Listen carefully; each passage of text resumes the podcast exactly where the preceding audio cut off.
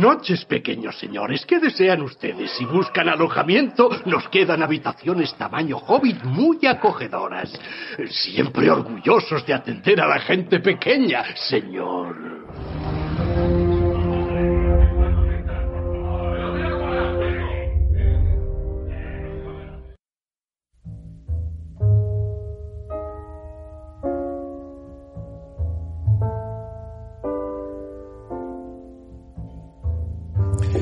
Bienvenidos un programa más a una posada en Brie, programa, no tengo ni puñetera idea de qué programa es, pero bueno, lo subiremos igualmente para que lo podáis escuchar todos, así que vamos a dar la bienvenida a nuestros contertulios de siempre, señor Gavilán, buenas tardes. Buenas tardes. Señor Jueves, buenas tardes. Buenas tardes. Señor Heisenberg, buenas tardes. Hola. Señor Sotomonte, buenas tardes. Hola, hola. Y hoy, como tenemos un formato eh, muy molón del que ya hemos hecho nuestra primera edición, vamos a tener una segunda edición de entrevistas a la carta, pequeñas conversaciones, y por tanto tenemos un sexto miembro en nuestra mesa, ¿en verdad, señor Jueves? Así es, eh, con la idea de hacer buenas conversaciones y traer gente interesante, hemos traído hoy a Rodrigo Benito.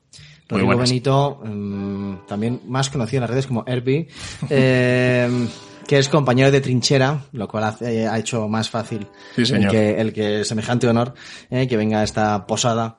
Y, y lo que queríamos plantear es- son como dos cosas muy claras, ¿no? Por un lado, plantear, conocer el proyecto de, de- del señor Rodrigo a partir de, de ahora, que es un proyecto de, en el fondo, enseñar inglés a través de YouTube y, y- y uniendo inglés y videojuegos. Eso es. un proyecto bastante interesante.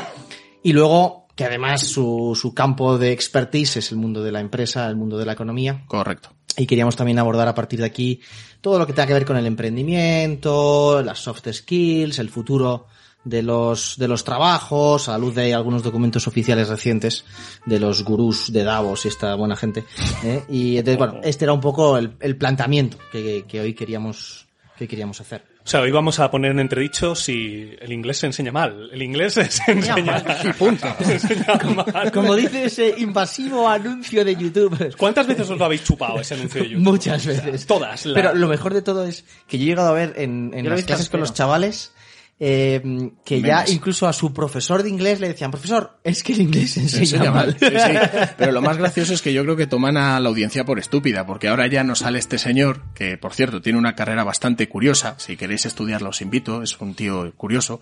Ahora te saca una persona diciendo, oye, que yo no, pero conozco a alguien que sabe muy bien inglés y ha aprendido mucho con su método, ¿eh? No te voy a decir su nombre, no vaya a ser que te lo imagines, por cierto, esto se llama 8 bells, eh, y, y es que es brutal, porque es que es llamarte tonto a la cara. Sí, pero- es maravilloso. A mí una cosa que me fascina, además del anuncio, que es que todo aquel al que le entrevista, al que supuestamente le entrevistan, es maravilloso porque mira siempre como unos 30 grados a la cámara, como cuando Chicote le hablaba en Pesadilla en la cocina a su editor. Pero ¿a quién, está, ¿a quién pretendes engañar? Es fascinante. ¿Estas mierdas funcionarán? Esto es una cosa que también Sí, da para... funcionan, por vamos, si lo hacen, Funcionarán, funcionan. perdón, funcionarán a nivel de clientes, sí. ¿Funcionarán para aprender inglés? Eso ya no lo sé. Es discutible. Yo. O sea, si, si habéis visto el anuncio, funciona a nivel marketing. Eso es lo que. Sí, sí, sí, sí. Bueno, ahí vamos está. a ver, que es que los, o sea, que todos sabemos que anuncio es, es un maldito éxito. Claro. Ese es el éxito del anuncio. Todo el mundo ¿A, sabe. a Gamboa le, os suena? ¿Roberto Gamboa? Sí. El de. ¿Cómo se llamaba? Este de Este finanzas. es de, eh, sí, de, del, del, joder. Ah, el de, el, el, el de, el de, De eh, marketing, es de, joder, ¿cómo a- se al dice? que le pillaron con la, con la rayita Con distraído No, no. hizo en, no, No, es un tío, pues mismo, básicamente tío. que tenía un, un igual, curso, un método, un curso. Pasa que, que metió como un millón de pavos eh, a publicidad y claro, todo el mundo en ese momento eh, lo vio y consiguió mucha pasta. Claro. Es de, ¿cómo es de, ah, de Facebook Ads o alguna cosa de estas, de Trafficker. Trafficker sí, digital. Trafficker Digital, así se llamaba. Eso es. De hecho, eh, si conocéis a Tamayo, o sea, alguno suena. Ah, sí, un reportero que sí, documentales, sí, sí. sí, Tamayo se infiltró en- bueno. hay un, tiene un vídeo de, de 8 bells o como 8 bells, como se llame, para desmontar un poco el, el entre tinglao. comillas. Pero bueno. Pues entonces, para los que no tenemos un millón de euros que meter a la publi, eh, pero tenemos algún proyecto en internet, eh, a mí sí me gustaría que, nos contases un poco cuál fue la, historia de la creación de ese canal, que se llama Play to Learn with Airbnb, eh, que ya digo que fusiona eh, el aprender inglés con los videojuegos, ¿no? Eso es. El planteamiento. Bueno, y alemán ahora también. Estoy. He visto alemán, eh, has, Ahora has- estoy has aprendiendo toqueteado el italiano, italiano sí. ahí. Ahí está, ahí está. Entonces, eh, que nos cuentes un poco, ¿no? Porque Vale. todo sale de, estaba dando clase, tal, bueno, que nos cuentes un poco toda esta... Perfecto. A ver, pues eh, yo no vengo a vender métodos mágicos. El canal surge básicamente porque yo soy una persona que me he criado jugando videojuegos, creo que son maravillosos, Y de hecho, cuando era pequeño, mi padre jugaba conmigo. Y pues, sí, sí, sí, jugábamos al Zelda y para mí era una experiencia guay. No, pero, pero perdón, muy es- guay. yo- incluso es que alguna vez me has contado una cosa que me parece fascinante. ¿Cómo era eso de no hagas la, la main quest, la... No, no, la no, consígueme principal? bombas, consígueme Eso. rupias, eh, hazme los deberes. O sea, esos eran mis deberes. O sea, Eras el chino, eras el coreano de padre. Era el, el becario. Sí, sí, sí, de mi padre. Me ponía de deberes eso, conseguir las 990, del Link to the Past, es que me acuerdo perfectamente, las 999 rupias que ya me tenía a estudiar la ruta que iba a hacer para conseguirlo grande. todo, las bombas, las flechas y demás. Pero yo lo farmer, tío, Y luego llegaba mi padre y claro, como era más, era un crío, a lo mejor tenía 5 o 6 años, o sea, no me enteraba de la misa a la mitad. ¿Qué ocurre? Que eh, llegaba la parte de avanzar en la aventura, lo interesante, la chicha. Y claro, como estaba el juego en inglés, mi padre no tenía ni idea y yo en aquel entonces tampoco, llegaba mi madre y nos lo traducía. Entonces era como, yo pensaba que mi madre tenía poderes, tío, porque empezaba a leer ahí una cosa en una voz rara y digo, Dios mío, pero ¿qué, qué le pasa en la boca a mi madre? Y luego te lo traducía al español. Digo, joder, mi madre habla élfico. Es impresionante, ¿no? Y de ahí yo creo que me- es de donde me viene eh, esa pasión, ¿no? Por los videojuegos. Es lo que me ayudó, lo que me despertó, ¿no? Esas ganas de jugar. Mis padres nunca me han limitado, ¿no? En el tema de los videojuegos. Ahora, pues claro, hablas de videojuegos, ¿no? Yo digo muchas veces, es que yo enseño con videojuegos. Ya, es que el Fortnite, no sé qué. Pues, a ver, el Fortnite es un juego. Pero es que es como decir que la música es eh, solo, eh, pues, el- Gana. por ejemplo, ¿vale? Así que, que nada, la idea surge de, de eso, el querer fusionar la pasión que yo tengo por los videojuegos por aprender idiomas. Hay un momento también que me marcó mucho, que es el tenerme que pasar el Pokémon azul en inglés. Porque ya me lo pedí de Reyes, no quedaban copias en español y me lo tuve que pasar en inglés. Ahí me cagué en todo. Y bueno, y el link, el, eh, sí, el Ocarina of Time también me lo tuve que pasar en Uh, inglés. ese supongo que porque el Pokémon todavía yo creo que puedes funcionar, porque a fin de cuentas Sí. es venga va, tira, tira, tira, pero el Ocarina of Era Time más yo creo difícil. que tienes Ahí que. Bueno. sudarlo. El Ocarina venía con un librito de Correcto. con todos los diálogos, Sí, pero era una locura estar jugando con el. Yo es que estoy loco, entonces yo lo leía. Me quería enterar de las cosas. Y yo, yo es que reconozco que soy muy raro. Pero coño, lo que pienso cuando subo eh, vídeos a YouTube es digo, si hay gente como yo, mm, o sea, yo sé que soy raro, pero si hay alguien como yo, pues eh, que le mole, ¿no? Pues que lo, que lo utilice. Y la verdad es que pues estoy muy contento porque el canal está teniendo buena acogida y tal y bueno mm, con mucha ilusión muchas ganas ideas que se me van ocurriendo ¿Cuánto pero- tiempo llevas con el canal, más o menos? pues un año, año y poco. Ah, Empecé con el tema del confinamiento porque, bueno, todo el mundo estaba Ah, como que ahora, eh, que luego hablaremos de ello, supongo, el tema de la revolución eh, laboral a través de todas estas cosas y luego al final, bueno, pues eh, ya habéis visto que tampoco ha sido, ha sido para tanto, ¿no? Pero bueno, mm, gracias a eso me obligué, ¿no? A meterme en el mundillo de la edición de vídeo y estas cosas que luego me ha encantado. O sea, me he vuelto un... Empezaste, entiendo, sin, sin tener ni puñetera nada. idea de nada. Eso Sí es. que me, me contó el señor Jueves, creo que la media, corrígeme, de lo que tardas tú en montar un, sacar un vídeo es unas 15 horas de trabajo, más o Sí, menos. sí, Es eso una es. locura. A ver, mm, depende. Hay, yo digo que la media es un minuto de, de vídeo, es una hora de trabajo. De media. Pero claro, hay vídeos que a lo mejor en un minuto, si metes muchas chorradas y quieres poner efectos, son, te vas a cinco horas. Y hay otros que, yo que sé, simplemente es poner un, un diálogo y traducir alguna cosilla, que es poner un texto encima, ¿no? Sí, pero O sea que... Claro, Pero yo, sí. claro, yo recuerdo eh, los como somos compañeros de trinchera, eh, el señor Rodrigo llegaba en los primeros años con la cosa de voy a poner un videojuego en clase. Y esto era un momento, ¿sabes? Donde... Te van a echar. Eso es. Es, Te van a echar. No sé si los jefes o los alumnos, pero te van a echar. Y entonces la mirada entre los profesores más veteranos era de, mira, un cadáver en junio. Ese estará flotando en un río. ¿Por qué? Porque lo típico es, eh, es- o sea, cuando hagas eso, esto es como cuando un profesor llega, yo re- recuerdo otro buen profesor que llegaba ilusionado diciendo que iba a leer poesía a los de tercero de la ESO. En junio flotó, ¿vale? Porque, claro, pues le echaba un chaval de tercero de la ESO, le lees poesía. bueno, Feliz pues- terapia, ¿no? Ya. pues, Hasta luego. y entonces, y sin embargo, el señor Rodrigo sobrevivió. No solamente sobrevivió, sino que tuvo éxito. y, y lo empezó a generar como sistema. O sea, que el uso en clase de los videojuegos para enseñar inglés. Eso es. Yo creo que es... En clase lo utilizo pues como, mm, o sea, de la manera más natural posible. O sea, es que tampoco hay que buscarle tres patas al gato. Es básicamente ponemos un videojuego a lo mejor como el de Witcher 3, ¿vale? que sabéis que es un juego denso.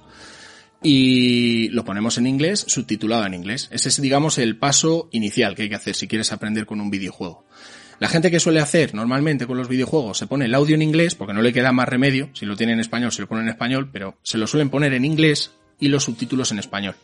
¿Qué ocurre? Que el cerebro está demostrado que cuando tiene dos eh, estimulaciones, sigue la que mejor conoce. O sea, si yo, mi idioma es el español y tengo un audio por ahí que está en inglés, pues Claro. voy a recurrir a la, a la Al lectura. texto, eso es. Entonces, lo que ocurre en esos casos es que puedes aprender palabras aisladas, pero nunca vas a aprender de manera interiorizada, ¿no? Y, y bien un idioma. Entonces, por eso digo que hay que ponerlo, es el primer paso, ¿no? Cuando no tienes ni idea en un idioma, pones el audio en alemán, por ejemplo, y los subtítulos en alemán.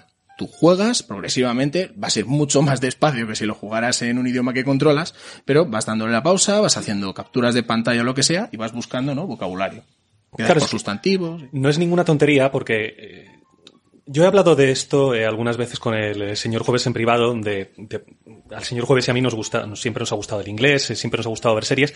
Y yo creo que tanto él como yo hemos querido siempre que a lo mejor la, la facilidad que teníamos para, para el idioma venía de la afición que teníamos tras bambalinas de ver series. Totalmente de acuerdo. Y previamente de videojuegos. Sí, sí, sí. Sí, sí, pero sí, sí, sí. quizá con mayor énfasis las series de televisión, me atrevería a decir. Porque es verdad que los videojuegos, a fin de cuentas, los podías más o menos luchar aunque no supieses inglés, pero las series no te quedaban más narices. Mira, yo, yo diría que yo con las series eh, conseguí quizás la fluidez y el acento que no tenía antes, Sí. pero creo que lo que me abrió la puerta fueron los videojuegos. Es decir, lo que me abrió la puerta al inglés fueron los videojuegos. Es decir, llegar a un punto en que escuchar a David Hayter, eh, que es el, el This is actor de- Snake. Do you read me, Oricon? Oricon. Entonces, eh, era una cosa, tío, era, era tan, ¡buah! ¿sabes? Y yo creo que eso abrió la puerta, o sea, me abrió la puerta a decir, me gusta el inglés, es que el inglés suena Este es el tema. espectacular. Este es el y a partir de ahí yo creo que las series es lo que, claro, lo que- porque lógicamente el nivel, depende del tipo de videojuego, pero normalmente eh, en una serie el, el nivel de uso de la lengua es más constante. Sí, sí, sí, sí. Lógicamente, pero yo sí que creo que esa puerta del videojuego, a mí me llama mucho la atención, por ejemplo, en las edades en las que trabajamos, que son eh, a partir de 14, 15 en adelante, es muy curioso ver chavales que eh, suspenden inglés de forma mm, constante y además como tozuda, ¿no? O sea, coño, voy a suspender. Además, si puedo Sí, sacar sí, tienen un trauma ahí de... pero luego hablas con ellos y te cuentan, no, si yo eh, por las tardes, cuando juego al LOL, estoy en el chat, mm, vamos, eh, hablado, vaya, con el micro y tal, y hablo en inglés con coreanos, chinos y mm, estadounidenses. Ahí está. Y le dices, qué cabrón, y se ese inglés, pero se comunica perfectamente para decir, lánzale a ese, Sí, y no sé, cosas así y otro tipo de- y otro tipo de cosas. Claro, pero decir, pero dices, es llamado, y, y en cambio cuando, cuando llega el momento del, del examen de tengo que, presente perfecto, digo, ¿sabes? no sé. Pero bueno, les es pasa un poco también, si lo piensas con el tema de hablar en español. O sea, le preguntas que se, que, a ver, vamos a hacer el análisis sintáctico. ¿Dónde está el complemento directo, el indirecto? Y ahí saben hablar en español, pero luego ahí la gramática Pero es donde se son va. cosas diferentes, de todas Claro, formas. claro, ¿eh? Es que claro. yo, yo conocía a un, bueno, era español, pero el tío se había criado, imagino, en algún entorno francés. Él sabía hablar francés, pero no tenía ni idea de escribir francés, pero ni idea. Bueno, eso por ejemplo eh, pasa mucho con alumnos chinos. Esto es muy llamativo. Alumnos chinos que han nacido en España, hablan perfectamente chino con sus padres, no saben escribir escribir, chino. que- Claro, también es que el salto del chino Sí, es, al chino los un- Eh, en, el, en el caso del inglés o del francés es un poco más criminal. pero dices, cabrón, no, no es tan difícil. Pero lo que quiero decir con esto es que, que, que hay dos cuestiones aquí, que es una, por un lado el aprendizaje y por otro lado las, las capacidades y que, bueno, y que es un tema, ¿eh? Pero, pero bueno, que, que al final el, el canal, pues ahí está, ¿no? Y de, y de ahí, de este conseguir buscar una manera de que los chicos aprendan. Entonces, eh, fíjate, creo que una cosa que suele suceder mucho es que la gente le tiene miedo. Yo los chavales, cuando, volviendo un poco a lo que comentabas antes, el público que tengo yo son chavales de FP, de grado medio y de grado superior. Entonces suelen ser chavales que llegan traumatizados con el inglés. O sea, la primera barrera que tienes es decir, bueno, vamos a intentar que por lo menos te guste el inglés, porque no nos engañemos, si un chaval que tiene 16, 17, 18 años ha llegado dando 5 horas a la semana, que eh, vale que no sea suficiente, pero son 5 horas a la semana, ¿qué capacidad tengo yo con dos horas que te voy a ver eh, de que aprendas conmigo. Pues si por lo menos, si esto me ocurre, gracias a Dios, ¿no? Al final del curso me llega alguno y me dice, pues mire, don Rodri, he puesto el juego en inglés, subtitulado en inglés. Pues para mí es un logro. Para mí eso ya es... Porque bueno, al final probablemente esa sea la última asignatura que den de inglés muchos. Y llegaban odiando el inglés y por lo menos se van... Además que damos, bueno, no sé si lo sabes, eh, una extraescolar que es solo con videojuegos, inglés y, y alemán. O sea que, y funciona muy bien, se llenan siempre dos grupos enteros de inglés y uno de alemán. Este año que yo pensaba, digo, bueno, ya verás, Claro, alemán bueno. no se va a apuntar ni, y funciona, ¿no? O sea, Y, pero ¿cómo dar las clases en ese sentido? O sea, ¿cómo mezclas? Claro. eh, primero, lógicamente, el aprendizaje tiene que ser progresivo. No puedes poner juegos muy complejos y, por ejemplo, cuando juegas en alemán. Pero sí que me gusta poner los juegos tal cual. O sea, un juego interesante, el argumento tiene que ser bueno. Tiene que ser un juego indie o un juego tal, pero tiene que ser bueno para que te enganche el argumento y quieras poner atención y enterarte. Esto está relacionado con el tema de las soft skills. Está demostrado que el cerebro humano está hecho para resolver problemas. Si yo te planteo un reto, un problema, tú vas a eh, gestionar y a interiorizar esa información muchísimo mejor que si yo te digo, a ver, toma estas 20 palabras en alemán, apréndetelas de memoria y luego me las dices, me las recitas. Sin embargo, si yo te doy un contexto, que creo que es lo más interesante, Sí, que el contexto siempre ayuda. Ahí ¿no? está. Pero bueno, básicamente, ¿cómo damos la, cómo doy las clases? Eh, pongo un videojuego y lo que hago es que lo leo tal cual en inglés o en alemán, si no tiene audio. Me gusta empezar con juegos que no tienen audio, para leer yo y para decirle a los chavales que lean ellos. Vale. Luego voy haciendo capturas de pantalla cada vez que levantan la mano para preguntar algo que no Pero estás entienden. jugando en clase. Estoy decir. jugando en Ah, clase, vale, vale. pasándome un vídeo de Es- YouTube. Esto, de- esto al señor So- Sodomonte le sorprende. Es que se trae la consola. o sea, Esto es, la Switch. Es decir, que el tío instalaba la consola. Entonces, Sí, los sí. primeros días los chavales como, Bueno, claro, está Dios mío, es el objeto primigenio, lo ha traído.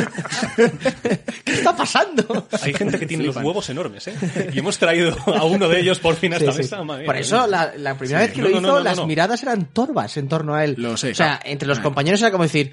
Este eh, está loco. eh, este, este muere, ¿sabes? No sé con cuántos años lo hicimos, pero nosotros jugamos al Final Fantasy VII en, en una pantalla de proyector y nos ilusionaba. Claro. Claro, claro, No ha hecho nada, pero Sí, sí. porque Sí, sí, sí, grande, sí, ¿sabes? sí, sí. Pero si es que, No vamos a ver. de hecho. Al final es algo fuera, en un contexto que no, Que no es el habitual. Entonces es un golpe. Yo tengo un recuerdo de pequeño, de cuando jugábamos, de pequeños, era la, la tele de tubo. La tele de tubo de, de tu habitación, la pequeña. Entonces, cuando se podía, o sea, una vez al año, Absolutamente. cogíamos la consola y íbamos al salón. Al salón. Sí, sí, y Con la tele grande. Y era una experiencia. tubo. Y era, enorme. Y era, ¡buah! Ir a jugar al Mortal Kombat, que yo era muy pequeño, pues jugar al Mortal Kombat, y era la hostia, era como, Yo qué también. grande se ven, tío. O sea, molan mucho. Y, y eso me emocionaba de pequeño. Entonces, era una, sí, sí, sí. una tontería, que además ahora, como, Sí. como estábamos acostumbrados y, a y ponías el volumen a, a, a Sí, saco y marcabas un experiencia- gol en el pro y escuchaba eso que parecía. Bueno, pero de alguna manera es traer todas esas cosas que hemos dicho que a lo mejor tienen otros países cuyo idioma no tiene tanta fuerza como puede ser, por ejemplo, Holanda. unos primos, sí, Holanda o Dinamarca o cualquier país del norte de Europa en cuyo idioma está muy restringido a su cercanía, como puede ser un, un finés, como puede ser un, eh, un sueco, como puede ser un, un noruego, una cosa de estas. Pero sin embargo traen el idioma a su, di- a su día a día, a su vida diaria, pues poniendo Cartoon Los Network, que no sé ni Sí, si los videojuegos, los sí. Videojuegos, que es lo que nos está comentando Rodri. Joder, que el señor Rodrigo dice, bueno, me traigo con mis dos narices y voy a hacer las clases con algo que además luego os podéis llevar a casa. Que no- digo, nos-. Nosotros como españoles nos quejamos muchas veces de que no traen traducido algún juego. Sí, claro, si eres Paleto total. finés, finlandés. Claro, pero es que Claro, nuestro claro. idioma es una eso que- barbaridad. Que, no te lo van a traer, no te lo van a traducir al, al finés. Entonces lo vas a jugar sí o sí en inglés. Claro, Ahí claro. está. Eso también es. Muchas veces yo supongo que tendréis amigos rumanos que hablan perfectamente español y perfectamente inglés. Muchos de ellos. ¿Por qué? Pues porque todas las series las han visto normalmente en, en el idioma. También es verdad que en España tenemos esa tradición del doblaje Ahí que está. vino del franquismo. eh, Yo que está bien y mal. yo tengo que romper. Tenía No, que no, salir no. Franco, ¿eh? La culpa es de Franco. Yo la tengo idea que romper. nacionalizar todas esas películas Sí, sí, sí, sí, sí. estadounidenses y además meter la tijera. Bueno, porque claro. Ya porque- estaba doblando porque yo. Además, porque además el doblaje Claro, mal. permite interpretar. Claro. el- eh, y entonces efectivamente puedes jugar con. Si aquí decía una cosa sexual, sí. pues la cambio por otra y fuego. Claro. Y es un doble problema, porque es verdad que es un doblaje y es verdad que es muy bueno. Es muy Ahí bueno. Somos muy buenos. los dobladores completamente de españoles castellanos son, Son o sea, brutales. muy Hablas de David. Hater, pero dices. yo que prefiero, Alfonso ¿a Heister Vallés. o Alfonso Vallés? Es que. Alfonso Vallés es, Vallés. Es una brutal. sacada. Es que es una sacada, que brutal. Entonces, claro, si, si en cambio me pones a un paquete, pues claro, te diré siempre, ponme el inglés. Yo he escuchado, fíjate, a Snake, en, porque es que soy muy friki, ¿vale? Lo he escuchado, A aparte ver. del inglés, ¿En en alemán? alemán, y en italiano. ¿Y cuál es tu Y me quedo con el español. pero qué que coño. quedo- es que ese pero qué Eh, pero coño qué es. coño es épico. Pero qué coño, es que sí, es, mar- es histórico. maravilloso. Sí, sí, sí, señor. sí. Y eh, yo reconozco que esto es una cosa que normalmente cuando lo dices parece que eres un paleto, pero yo me quedo muchas veces, muchas veces, por ejemplo, en las películas del Señor de los Anillos, a mí me gusta verlas en español. Sí. Hay muchos personajes que están muy bien hechos en español. Un saludo Ar- a mi Aragorn. pobre Vigo Mortensen porque Eso es. es. una puñalada. Sí. Es que es su una voz, desgracia. su voz, Sí. O sea, tiene, eh, claro, y ahí, ahí está, ¿no? O sea, ves que tiene una voz tan flojita comparado Sí. con el doblador español. ¿no? Claro. Pero incluso coges a alguien como McKellen, ojo, eh, hablamos de Sí, McKellen, sí, sí, que sí. tiene una voz Pero- maravillosa. pero me quedo Pero el el doblador español, español, dices, sí. ojo, es que tiene, o sea, que es que Pepe mucho Media nivel. Villa es un- Es que yo, no sé vosotros, pero yo, perdón.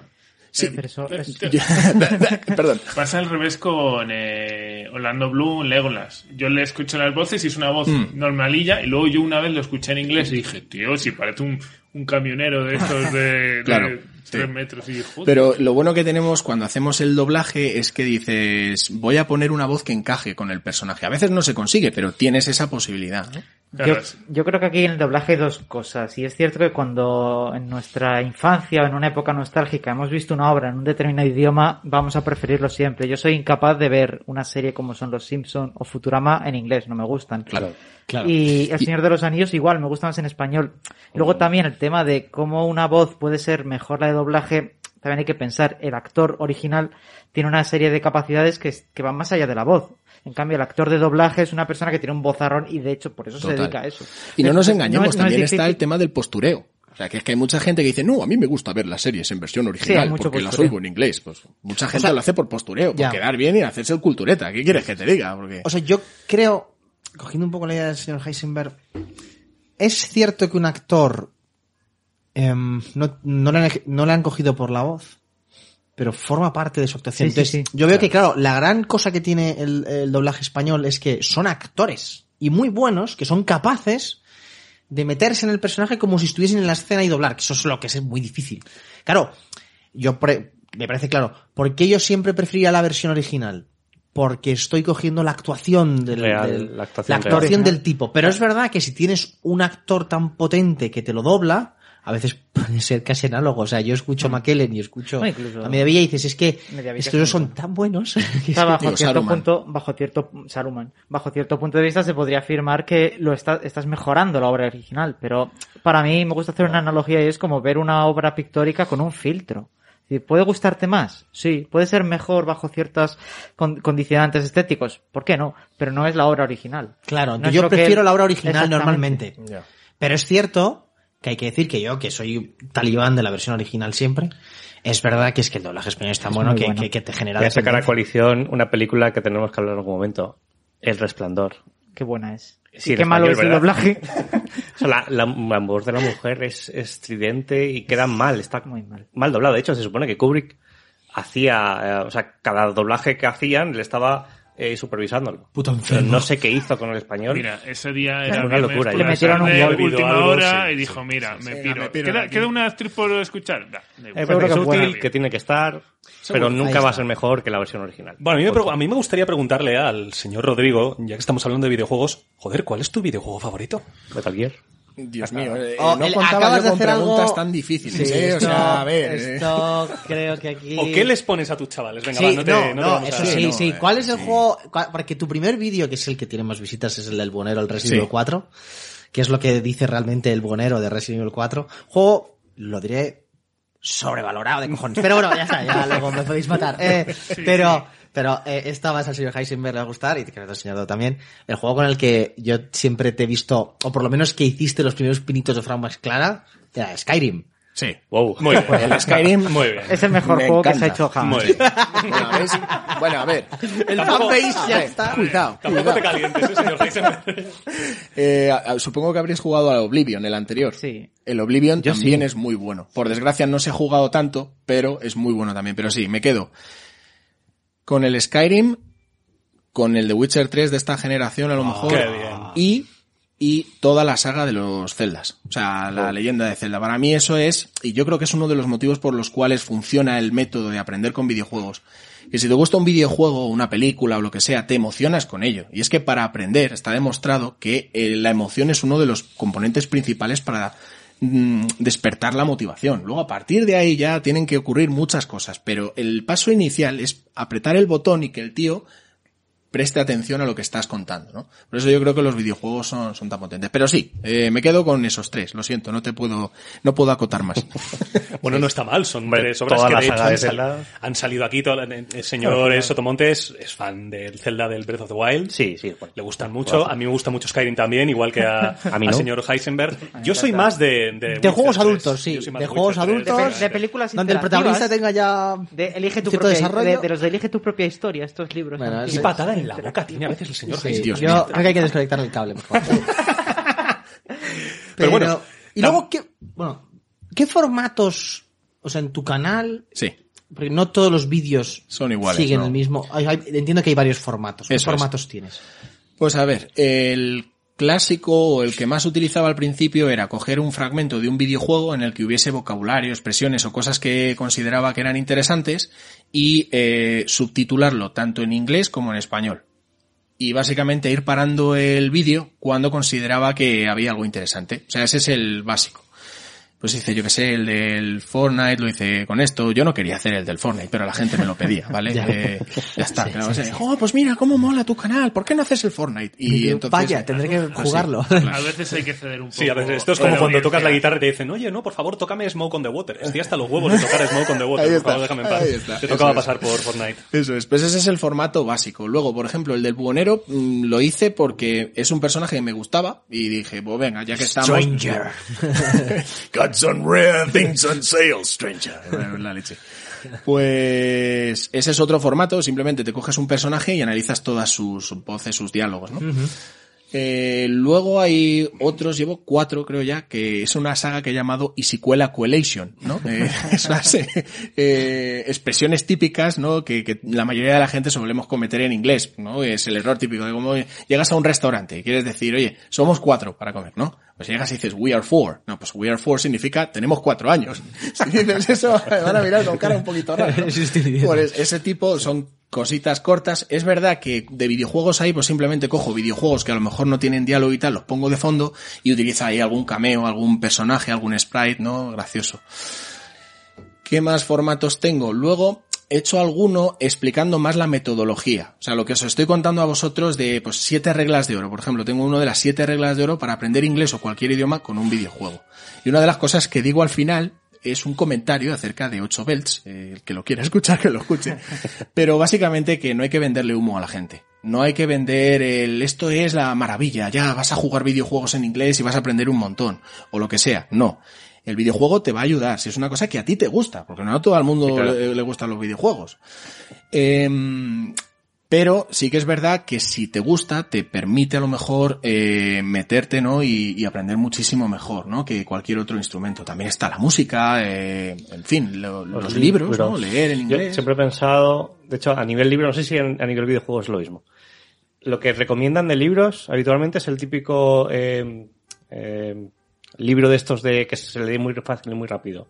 Eh, ¿Cómo, cómo En- se llaman? Los- Bestseller. Bestseller. Bestsellers, sí, Pero no sé, el, no, Código da Vinci. eh, en- en la escuela dices? no, en general. No, Para ya, cuando ya. aprendes un idioma, no, no te pongas con un Quijote. Claro, sí, sí, sí. No, ni no, tampoco con- te o pongas, ni te pongas tampoco con la saga de The Witcher en alemán, macho. Sapowski es muy difícil de Claro, leer. pero si lees el Código da. Vinci, por ejemplo, que es muy sencillo, pero para aprender el idioma, siempre he entendido que ese tipo de libros funcionan muy bien. Sí, La verdad sí, que sí. se leen muy bien. Ajá. También, eh, y aquí no sé si será cierto o no, lo mejor es leer sin tener el diccionario, diccionario al lado, sin pararte a... A ver, yo eh, ahí, fíjate, mm, O sea, a nivel Te tengo que dar la razón, es que no sí, sí, sí, sí, sí. Yo con un videojuego digo que siempre hay que intentar tener un equilibrio. Si tú solo estás jugando, te pones un videojuego en otro idioma y no haces ni puñetero caso a los diálogos y te vas saltando los textos, no vas a aprender. Claro. Ahora, si eres un tío perfeccionista que quieres absolutamente desde el momento en el que estás empezando el juego eh, enterarte de todo, Claro. Pues tampoco. O sea, yo, por ejemplo, cuando, porque yo aprendí alemán de, de, de nada. El primer juego que me puse en alemán fue el Oblivion, el anterior al Skyrim. Entonces recuerdo la escena típica en la que empiezas en la cárcel, no sé si os acordáis, y eh, llega un guardia y te dice, en, en alemán decía, Gefagna, geht zum Fenster, sofort. Y repetía esa frase una y otra vez. Digo, vale, no me he enterado de nada hasta ahora, pero está claro que esto es importante, porque el tío no para de me está diciendo. Entonces dije, vale, aquí ya sí que tengo que parar y enterarme de lo que narices me está diciendo este tío. Entonces, eh, escrito, Gefagner. Eh, bueno, ¿qué significa esto? Prisionero. Ah, vale, ok. Vale, eh, Me está hablando a mí. Bien. Geh zum Fenster, vete hacia la ventana. Digo, ah, Fenster, como defenestrar. Ah, Fenster. Eh, bueno, fenêtre en, en francés. Va- va- ya van sonando campanas.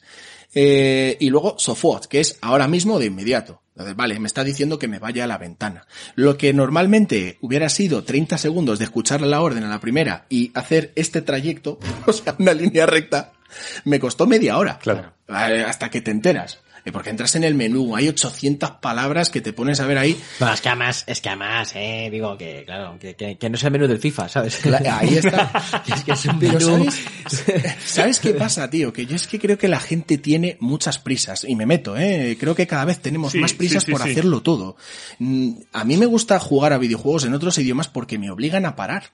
Es el ritmo frenético de decir, eh, lo hablábamos, ¿no? Eh, me gusta jugar videojuegos en los que el ritmo es más, te entiendo, pues porque ya vas cumpliendo una edad, tienes otras responsabilidades. Pero para mí mm, es el reto de decir, bueno, me voy a obligar a jugar con paciencia. Y luego vuelvo a vivir la sensación de crío. Ahora me los estoy poniendo en italiano y es esa sensación de decir, joder, eh, me están hablando, no me entero bien, joder, ¿qué, qué me querrá decir este tío? Vas buscando Es poco a poco. que de pequeño era eso, era como, bueno, tiro para adelante. Claro. Y a ver qué saco, ¿sabes? Es que tú lo has dicho, el, yo, el primer juego que me pasé en inglés, que fue el Link's Awakening, Claro. Que es un juego en el que no tenía un puto carajo, nada. y hasta que me, al me enteré que, que podía, no sé si coger objetos con no sé qué brazalete, como que no tenía ni idea de lo que me decían. Entonces, que esa sensación, claro, es que te obliga. Y fíjate, si los videojuegos son potentes, que yo no sé vosotros, pero yo me acuerdo que con ese juego aprendí la palabra thief. Porque te venía escrito thief cuando robabas en la tienda. Cada vez que entrabas te decía, a partir de ahora te va a llamar thief, ¿no? Pues- Es el, sí, Link Awakening, sí, perdón, creía que estaba al Into the Past, me- se me ha ido la pinza sí, el de la Game Boy. Sí, sí, Este sí, es- sí. este es Sí, un sí, juegazo, vamos, todos Sí, sí, los, los juegazo. Sí, sí, sí. Eh, y luego, yo tenía otra cuestión, otra pregunta que me gustaría hacerte. eh, que es un poco como, porque claro, en esto también coincidimos. eh, en el fondo es un, es un, bueno, es emprender en internet lo que estás haciendo. Y entonces, eh, ¿cómo funcionas para darte a conocer, para, para ir creciendo? Porque vas consiguiendo cada vez más suscriptores, tal, pim, pim, pim. Eh, ¿Cada cuánto subes los programas? Claro. Eh, Para cuando el OnlyFans. Pero en italiano. Pues fíjate lo que te digo. Eh, creo que hay una cosa muy importante, muy importante, eh, que hace que tenga salud mental. Y es que el canal no hace que yo me gane la vida. O sea, no es mi sustento principal. Es un hobby. Porque ya cuando mezclas el ocio con el negocio, deja de ser ocio, se convierte en negocio. ¿Vale? Entonces, la grandísima suerte que tengo yo es que no dependo económicamente de ello, es un hobby. Eh, ¿Cómo crezco? Pues al principio subía el vídeo, no tenía ni puñetera idea, ponía los títulos como me, lo primero que me venía a la cabeza y tal. Pues sí que, por ejemplo, empecé a ver vídeos de el youtuber este, ¿cómo se llama? Romo Romo, Alfons. ¿Vale? Eh, que es un crack. El tío, la verdad, que enseña mucho y yo he aprendido mucho marketing digital, que luego enseño también en clases, porque en cuarto de la ESO, en economía, hay un tema de emprendimiento y hay que Si enseñar tú les marketing. hablas de YouTube en cuarto de la ESO, yo creo que flipan en colores. Sí, no, no, de hecho les enseño mi canal. O sea, se- entro en el canal y les, les voy explicando. Toma ¿no? spam, ¿eh? Al, al pobre chaval. Joder, jórbate. Suscríbete. Esto es como la versión light de cuando un catedrático de la universidad te dice compra mi libro, ¿no? Sí, o sea, de hecho, de Todo hecho, lo contrario. todo esto que está hablando para concluir, y por tanto, si alguien quiere aprobar mis asignaturas, se suscribe y entonces... Y a la campanita. Esto es. Pero es verdad que a mí me agobia mucho el tema de crecer, no crecer, qué hago, qué no hago. O sea, yo creo que lo que tengo que hacer y lo que tengo que hacer bien es contenido de calidad. Y si haces contenido de calidad, tardará más o menos en subir. O a lo mejor no sube o baja o lo que sea. Pero alguien cuando vaya a buscarlo va a estar ahí. Otra cosa que me han dicho mucho, ¿no? Oye, ¿por qué no te haces Instagram? ¿Por qué no te haces Twitter? Pues porque creo que el, el formato del producto que yo vendo no encaja ahí. O sea, Instagram es efímero. Eh, Twitter es pones algo y ya está. Mm, Yo tengo, necesito eh, algo como YouTube, que es como una especie de biblioteca.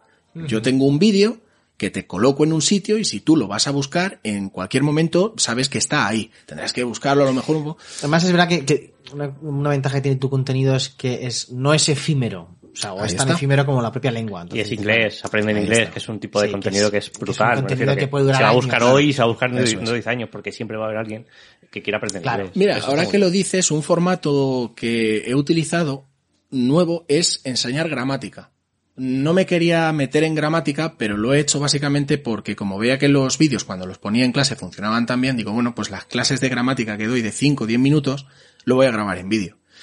Son vídeos a lo mejor de, ya digo, 5 o 10 minutos en los que meto ejercicios incluso. Pongo un cronómetro de minuto y medio. Porque tú pones un ejercicio en un vídeo de YouTube Eso lo he visto, lo he visto. y Sí, sí. yo no Claro. lo hago pensando en el tío que lo va a ver en su casa, lo hago en- pensando en mis alumnos. Y es a lo que voy.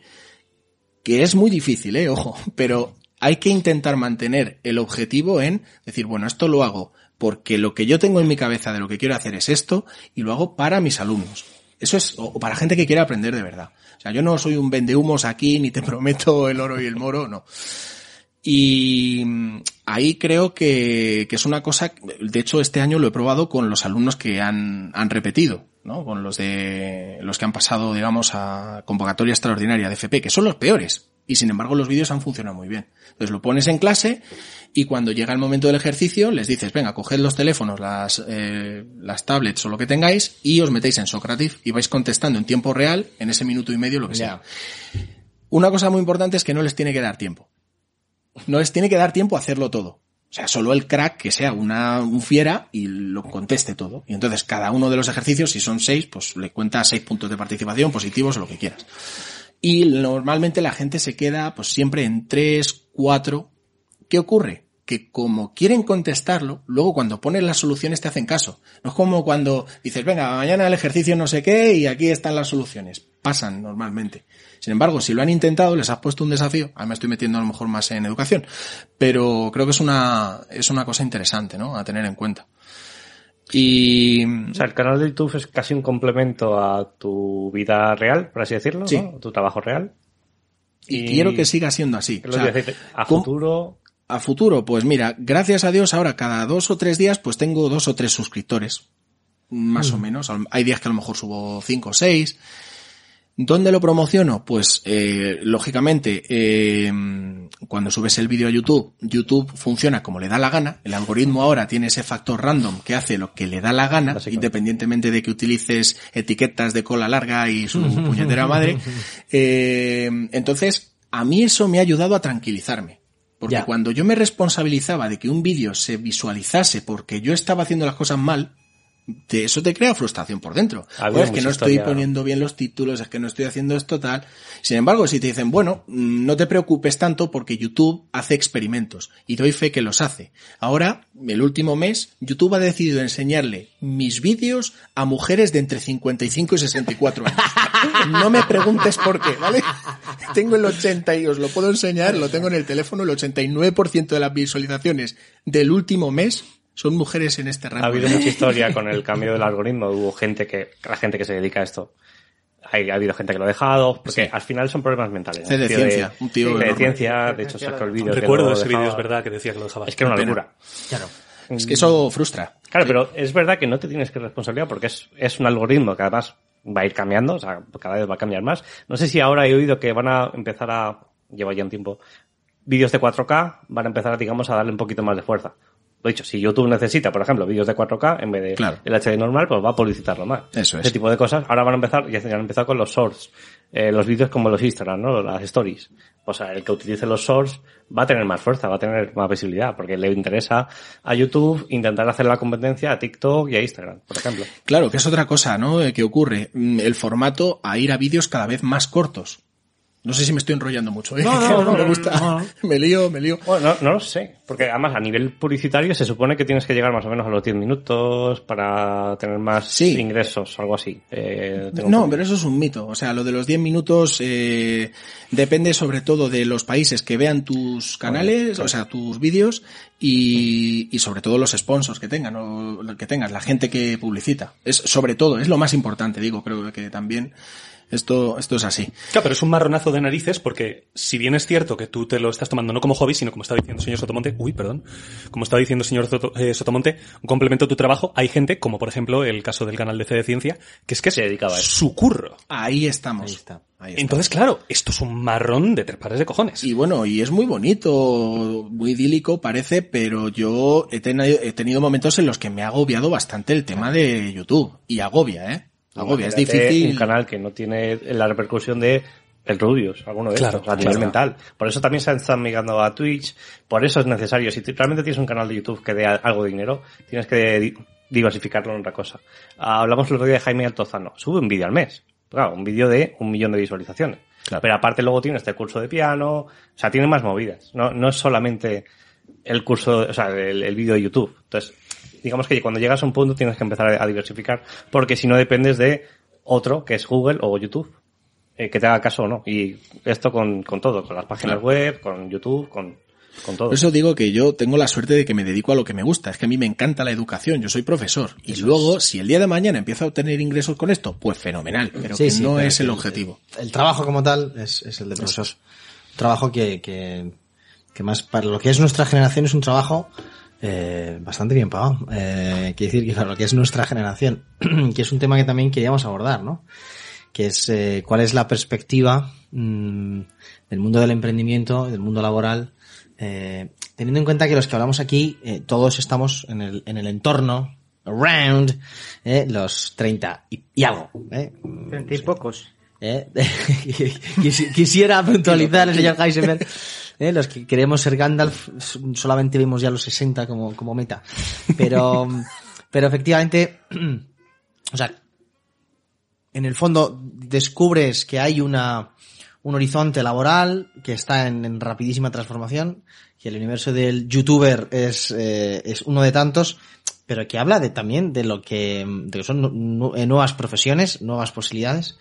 Y entonces es interesante porque nosotros, eh, como siempre, eh, trabajamos un- algún documento previamente al programa y entonces el señor eh, Rodrigo, experto en, en- en el asunto empresarial, nos recomendó la lectura eh, del, de un documento, eh, no recuerdo como el Forecast of the Future of Sí, del um, Foro Económico Mundial. Davos, cabrones de mierda. Eh, No comas carne. No, te- no comas carne y, Ahí, y ahí. tu coche será mío. No tendrás nada y serás feliz. No Ahí, tendrás nada y serás feliz. Gilipollas. Y te van a traer las cosas con encima te lo crees. y encima vas a... y encima Ja, ja, ja, punto. te- encima te piensas que haces un mundo mejor. en fin. Eh, Estos. Estos... Eh, Esta- estos agradables caballeros. estos sacan un documento, entiendo cada Cada año. Ca- ah, cada año. Yo Sí. por el momento del documento eh, eh, creí entender que era cada más. Pero bueno, un poco haciendo una cierta perspectiva, paisaje del, del, del mundo laboral, ¿no? Ahí está. Y hablaban de las famosas soft skills, ¿no? Y entonces algo que en el que también todo esto lo tienes eh, trillado, porque normalmente para, para el que no conoce directamente las soft skills, las soft skills son este, habilidades blandas traducidamente, o sea, a lo- Transversales. Habilidades transversales, eso es. pero a uno les resultan eh, cosas muy vaporosas. Es decir, mi sensación, y aquí yo, para entrar directamente en el marrón, es, viene a decir, el documento plantea como dos líneas muy claras. O una, y, y luego las consecuencias. Una, es robotización, amigos. Robotización. Pero eso lo hemos hablado. Esto Sí, está ahí. La que desaparición de muchos puestos esto de trabajo, es, de hecho, mecánicos, calcula etcétera. un dato, dice, calcula que se van a perder en, en, en plazo de 5 años 87 millones, eh, 85 millones de puestos de trabajo. Esto lo hablamos en jornada laboral, de, es. de la necesidad de que la gente empiece a aprender otras formas de o hacer su trabajo o, o van a tener que sí o sí que aprender nuevas Y de habilidades. hecho habla de que hay un problema que, se queja constantemente los empresarios, que es mi plantilla no quiere ni aprender, ni, ni reciclarse, ni hacer cursillos de... O sea, es muy renuente a toda forma de tal. Y Así plantea la profecía profecía. Intento hacerlo de la forma más peyorativa posible, ¿vale? Eh, surgirán 97 millones de puestos de trabajo. Porque con nuestra bola de cristal. Y, y entonces, este, bueno, y ve- te hace un análisis de lo que serán los trabajos del futuro y te plantea que todo lo que tenga que ver con el universo de inteligencia artificial, la robotización, fenomenal. Y todo lo que antes eh, hiciera una persona y ahora puede hacer una máquina, pues, pues bueno, pues vete preparando el, el vamos, que yo creo que esto lo teníamos claro antes de que lo digan estos señores. O sea, eh, que, que sí, que al final muy bonito, es un documento larguísimo y tal, pero que yo creo que estaba claro. Eh, hablan incluso también de un poco el debate de decir, vamos a ver, mm, sí, aunque esto sea lo que se plantea, mm, vamos a permitirlo. Es lícito, es eh, ético que todas las máquinas empiecen a hacer estas cosas, ¿no? La robotización. Yo creo que mm, en ese sentido, como tenemos más información que nunca, caemos a lo mejor en el pesimismo, ¿no? El decir, jole, ahora, pf, madre mía, se van a destruir un montón de empleos, ya verás, menudo marrón. Esto no pasaba hace 50 años. Hace 50, 60, 70, eh, 80 años tenías gente que han pasado generaciones bastante más duras que las que hemos vivido nosotros, que han pasado guerras o posguerras o cosas muy duras, y, ahí les tienes, ¿sabes? No se sabía qué iba a ocurrir, no se sabía qué iba a pasar. Y, estoy cambiando de, tercio, pero sí que es verdad que yo no sé tu sensación, eh, señor Jueves, cuando acabaste de leer este documento, te queda esa sensación como de decir, qué mierda, ¿no? Se van los, los trabajos, te, te dicen, sí, se van a generar muchos, pero, Pero, o sea, sobre todo porque a mí el... O sea, que, que la robotización va a suceder es un hecho. No es un hecho atmosférico, eso sí me gusta decírselo a mis amigos liberales. No es un hecho atmosférico, o sea, sucede porque ahí hay voluntad. Yo sé que al señor Heisenberg no le gusta esto, pero, pero ahora yo, yo con paciencia aguantaré tu, tu contraataque, pero... O sucede porque no hay un totalitarismo demasiado fuerte en contra también. Que, que- bien, que a lo mejor la, la forma de evitarlo es la única es esa. Señor Rodrigo, para que más o menos vayas conociendo el programa, este es el momento en el que el señor Heisenberg y el señor Jueves se empiezan a echar mierda. Sí, Ah, sí, es muy divertido, sí, me- lo he visto en algún caso. Vamos, Es tensión del... No, lo que quiero decir es, la repetición va a suceder. ¿A mí me gusta que suceda? No, pero ya está, chico, y esto es lo que hay, ¿no? A mí me usas móvil, vale, bien, ok, gracias por el argumento suyo. Pero lo que quiero decir es, más allá de que mm, de disputar el que suceda o no, que es estúpido y estéril, a lo que voy es a que el mercado laboral que se prevé es un mercado en el que se empiezan a valorar, y esta es mi, Las mi- destrezas mi pregunta, mi pregunta crítica, ¿no? pregunta barra crítica. Entonces tengo la sensación de que lo que se mm, bosqueja en el documento es, mira, lo que tiene que saber el empleado no es tanto tener un conocimiento técnico, que nada, da igual. El tema es que tenga habilidades. Soft skills. Sí. Porque hard skills, que no se mencionan en Core oposición- skills serían, Oh, ah, vale. sí, las, básicamente las, eh, lo que hemos llamado los conocimientos Vale, técnicos toda vale, la vida. esto- Eso es, el saber. carrera, el- claro, el- Eso es. Y esto sería un saber hacer, ¿no? Que Ahí es la, básica, ¿no? Entonces, yo a veces me, me, me, me preocupa cuando lo que se viene a decir es, mira, el futuro del, del trabajo no será tanto saber como saber hacer. Y entonces me, me recuerda a Bert con aquello de eh, lo importante es que nuestros los alumnos Claro. sean productivos y me Claro. recuerda mucho las competencias en educación con las que tengo mis peleas. Yo estoy de acuerdo. O sea, a ver, aquí, de hecho, si te fijas, ¿no? En la página 36, cuando hace el top de las 15 eh, habilidades más importantes para el 2025, en primer lugar está el eh, pensamiento crítico o analítico y la innovación. ¿Qué Esto- pollas? Perdón. ¿Qué- ¿Qué, qué es pollas eso? es eso? Sí, estaba pensando exactamente lo mismo. De verdad me horripila. Yo- Pues eso, ese supuestamente es es, que- saber pensar de toda ¿Qué la mierda vida. es esa? Lo Pero, que pasa es que hay que ¿qué decirlo con mierda es palabras esa? guays. Es que yo lo siento, pero a veces tiene cosas de no comerás carne. O sea, Sí. quiero decir que y yo, yo, yo en mis clases hago rutinas de pensamiento crítico. ¿Qué significa el pensamiento crítico? O sea, el pensamiento crítico se ha convertido en una especie de etiqueta vacía que no dice nada. No hay que, hay que aprender a pensar críticamente. Vale, Vale, ¿y ¿cómo? ¿en, en qué consiste pensar ¿Cómo- críticamente? cómo o cómo evalúas Normalmente, pensar críticamente es que pienses como yo. Si piensas como yo, eres crítico. Y si no, eres un borrego. Es, es el, te- básico. joder, gracias a- Entonces, O sea, yo- primera habilidad, pensamiento crítico. Yo mi problema es el salto del texto a la realidad. Ese es donde no lo veo. Porque luego una empresa, ¿cómo, cómo lo hace? O sea, ¿cómo, cómo contratas a alguien? Sí, básicamente lo que pasa, aquí te ponen palabrería muy bonita, pero lo que están diciendo o están intentando decir los empresarios, primero es que no tienen ni idea de lo que van a necesitar en el corto o medio plazo, porque esto, este ranking que veis ahí para el 2025 ha cambiado. Hace unos años lo más importante era la resolución de problemas complejos y ahora veis que está en tercera posición. Entonces no es tanto el qué ranking o qué, qué posición ocupan estas habilidades transversales, sino no sabemos qué va a pasar. Ahora, lo que sí que está claro es eh, que el empleado mm, tiene que tener un perfil de adaptación mucho más dinámico que tradicionalmente. O sea, a lo mejor hace 50, 60 años tú te sacabas una carrera mm, de ingeniero, hacías las tareas A, B, A, B y C Sí. y ya está. Y con eso valía. Pero ahora mm, tienes que estudiar y tienes que ir formándote constantemente. Es que yo creo que eso es lo que viene a decir ese ranking. Da igual que el año pasado en primer lugar lo estuviera una otra. Lo que hay que ver es que tienen en común todas. Y lo que tienen en común es que, evidentemente, hace 60 años un tío se sacaba una licenciatura o lo que sea y solo por tener memorizados una serie de conocimientos era un tío de referencia. Era un tío, era un tío, Round one, fight. era un tío que era la referencia, era un tío que se lo iban a rifar. Hoy en día esos conocimientos, esa- eso lo tienes en cualquier al alcance de la mano. Lo que hace falta es interpretar bien esos conocimientos, ser experto en esos conocimientos y saber analizar datos. Que a mí el, análisis, si no te gusta, ahora me dirijo al, directamente al señor Jueves, y antes no, antes no. ¿Acaso no? antes también. si no te gusta la, la etiqueta pensamiento crítico, que a mí la verdad es que también me parece que es un poco etéreo, Es milenio. Yo creo que, que, y también por lo que veo en, en mis, en muchos compañeros y en el, en, el, en el tema laboral como está ahora, lo que sí que se está demandando mucho es- son personas que sepan analizar datos. Hay muchos datos, hay muchas eh, tecnologías, muchas herramientas para captar datos, datos, datos, y no me refiero a, a, a que YouTube nos espíe, hay otros datos en la vida, más allá de los de las redes sociales, y, y falta personal para sacar partido de esos datos, para, para mejorar la vida de la gente a través de la utilización de esos datos, de monitorizaciones, de, ¿Vosotros qué diríais que es el sentido común? Porque yo creo que es el nombre que le damos a las soft skills el día de hoy. Es el menos eh, común de los sentidos. El menos común de los sentidos, vale. Pero al final, cuando tú trabajas, dices, no, es que este tío sí, mira, ha estudiado esto y tal, pero es que no tiene sentido común, es que le falta un... Sí, Pues sí, sí, Eso, eso eso es un poco, yo lo que creo que, que es lo que se necesita, ¿no? Pero tiene una traslación. O sea, a mí lo que a veces me, me repatea de estos momentos es que se piensa que ese tipo de habilidades son técnicas. No, para el, nada. el No, pensamiento es crítico, contrario. no, el pensamiento crítico es una rutina de pensamiento. Mire usted, es más complejo que eso. Es decir, uno puede hacer miles de rutinas de pensamiento, pensamiento crítico y ser un puto idiota. Entonces, em, claro, Todo se puede mejorar.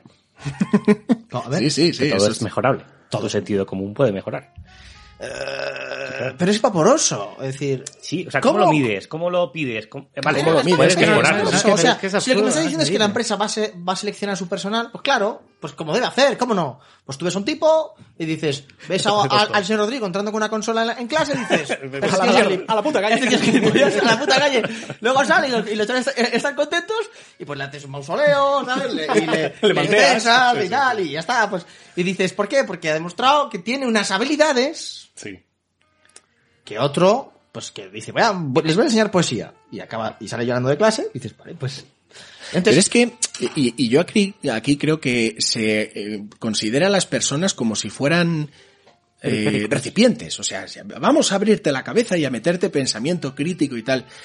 Eh, yo creo que las soft skills también, o habilidades transversales, o como lo quieras llamar, surgen también un poco mm, del grado de compromiso personal que tengas con lo que estás estudiando o haciendo en la vida. O sea, ¿por qué yo he conseguido a lo mejor llegar con el tema de los videojuegos? Pues porque a mí me gusta. A mí me llegan profesores y me dicen, oye, explícame esto de los videojuegos que yo quiero hacerlo. Tú, no. Vale. No, digo, yo te lo explico. Ya, pero es que voy a tener que descargarme. Digo, tío, entonces no es para ti. O sea, sí, vas a tener que descargarte juegos, vas a tener que jugar el día de antes, vas a tener que hacer una especie de clase preparada de cómo vas a gestionarlo y eso requiere tiempo. Si a ti te gusta, vas a dedicar tu pasión a hacerlo. Y si dedicas pasión, al final es como consigues innovar, consigues que se te ocurran ideas, y por ahí voy, que es la quinta o la sexta, me parece, la innovación. O sea, no es tanto el, el ser creativo de decir, bueno, sí, voy a estar proponiendo payasadas, sino payasadas relevantes, o sea, cosas nuevas relevantes, ¿no? Eh, entonces creo que es importante, ¿no? Esa, esa visión de decir, bueno, estas son habilidades, pero hay que pensar en las personas antes que en las habilidades. Es que claro, esto es, este es el enfoque de, por ejemplo, en una empresa de, digamos, de informática, que te entreviste una persona que sepa de informática o el típico chalado de recursos humanos. Te Eso es muy divertido. eh, si te Yo me dedicaba a eso antes. A ver, es- estoy hablando muy con Sí, clichés sí. y con sí, estereotipos. pero en plan de si tuvieras que llevarte un coco a una isla desierta, tal, no, con gilipolleces, ¿no?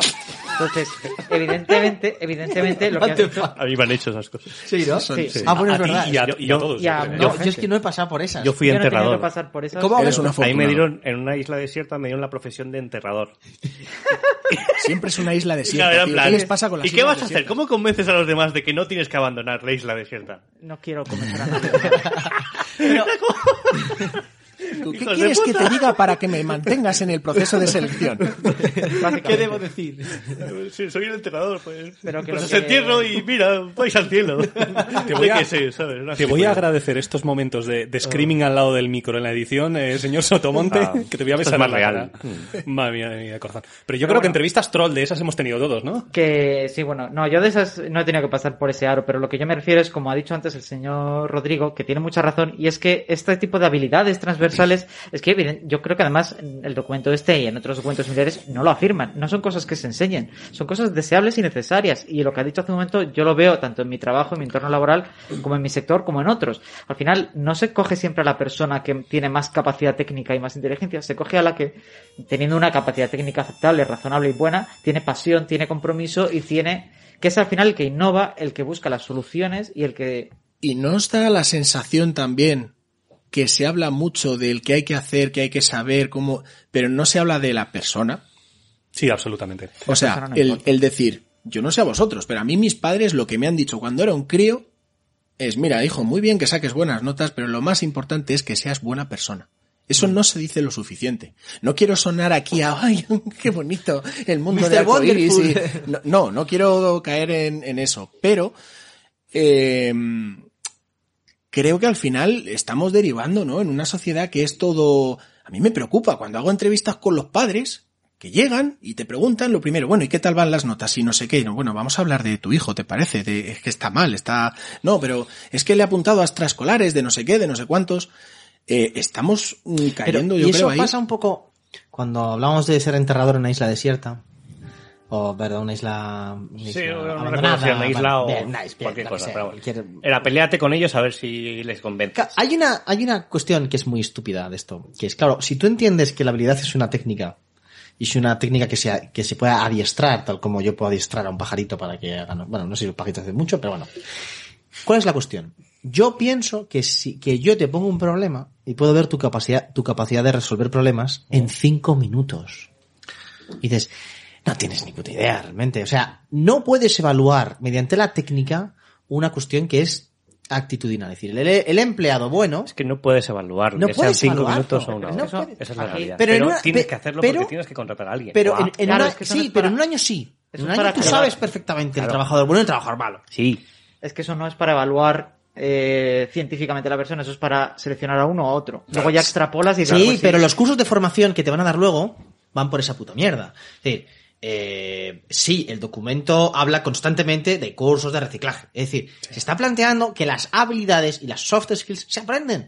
Lo cual, perdón, pero que es, que es muy real. O sea, que es que pensar que me vas a dar un curso de innovación y me voy a poner a innovar es, es, es, es, es de un gilip... O sea, es de un se, nivel de se aprenden, se aprenden, pero no dándote un curso. Aprenderse se aprende. Claro, claro Claro, se aprenden, pero no dándote un curso. Otra cosa es que te las Te pueden enseñar herramientas. Pueden enseñar herramientas, pero, pueden ¿qué dar decir?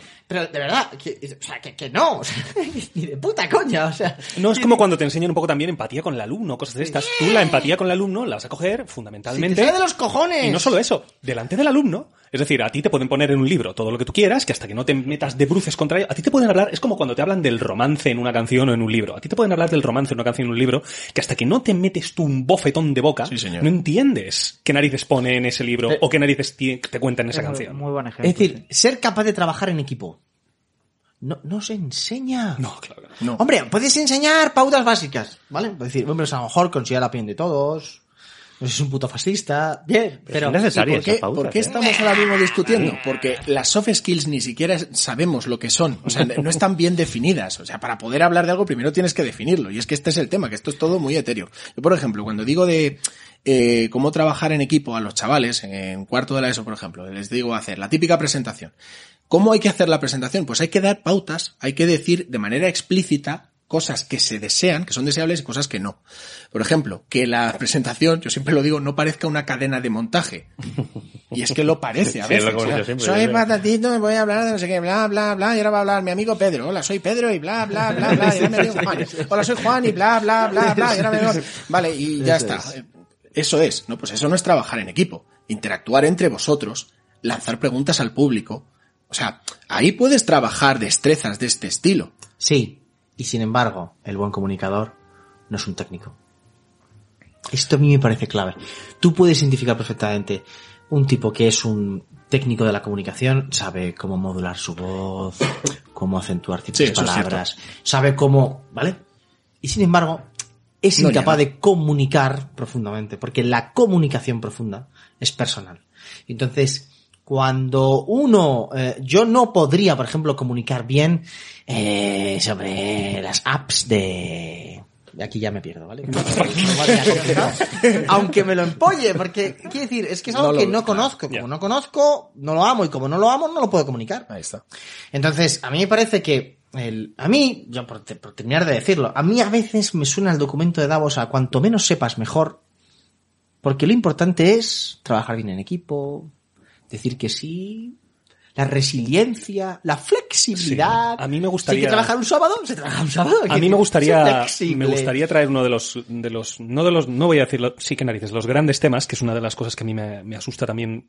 No, no me asusta, pero sí que me parece como, como un juego debajo de la mesa que en cuanto a soft skills me preocupa un poco. Me gustaría también preguntarle al, al señor Rodrigo cuál es eh, su opinión sobre esto. Hablando de soft skills, eh, ¿Qué crees que pesa más a la hora de la verdad cuando se contrata a alguien? ¿Realmente la habilidad técnica o la capacidad que tiene esa persona de encajar en tu equipo y de venderse? Pues por experiencia propia, porque estuve trabajando un año de, de consultor y tal, eh, es cómo vas a encajar en la empresa, la mayoría de las veces, más que en las cosas personales. Partiendo de la base de que las personas que hacen entrevistas no son máquinas y no son perfectas y tienen, y cometen fallos, ¿vale? Eso de, de entrada. Y una de las primeras cosas que me enseñó a mí mi manager, el que me enseñó a hacer las entrevistas, fue, mira, no tenemos ni idea de cómo va a funcionar este tío en la empresa hasta que lleve funcionando varios meses. Obviamente. Pero tal cual, te lo dice. Puedes hacer dinámicas de grupo, puedes hacer entrevistas de las 10 preguntas más difíciles de contestar en una entrevista. Vale, de acuerdo. Pero lo cierto es que no tienes ni idea. Ahora, lo que sí que prima es eh, cómo vas a encajar tú dentro del grupo, eh, a no ser que vayas a hacer la típica entrevista pues de pues, un eh, jefe de equipo o este tipo de cosas. Bien. Y en cuanto a... Esto sí que es verdad que es, es más pura curiosidad. En fin. ¿Tú te has encontrado con mucho sociópata de las soft skills? Uf, y de y no de las soft skills, sociópatas. Mm, en la consultoría encontré muchos sociópatas. En general. Por eso, Así, a- por eso a- dejé ese maravilloso mundo. O sea, es un chascarrillo, pero yo he llegado a hacer entrevistas a tíos que sabía que no iba a contratar. Yo no tenía ni idea. Me miraba el currículum y eh, mi manager me decía, bueno, Rodrigo, vamos a entrevistar a este señor. Vale, Pedro se llamaba. Puedo decirlo, no pasa nada. Eh, Vale, Pedro, pero es que este señor, fíjate, tiene 57 años y no encaja en el proyecto que queremos contratarle. Y su contestación fue, no, no, no, si no le vamos a contratar, si solo queremos que le hagas una entrevista para sacarle, para sacarle información del cliente en el que está trabajando. Pues eso ya de entrada te deja así con el culo torcido.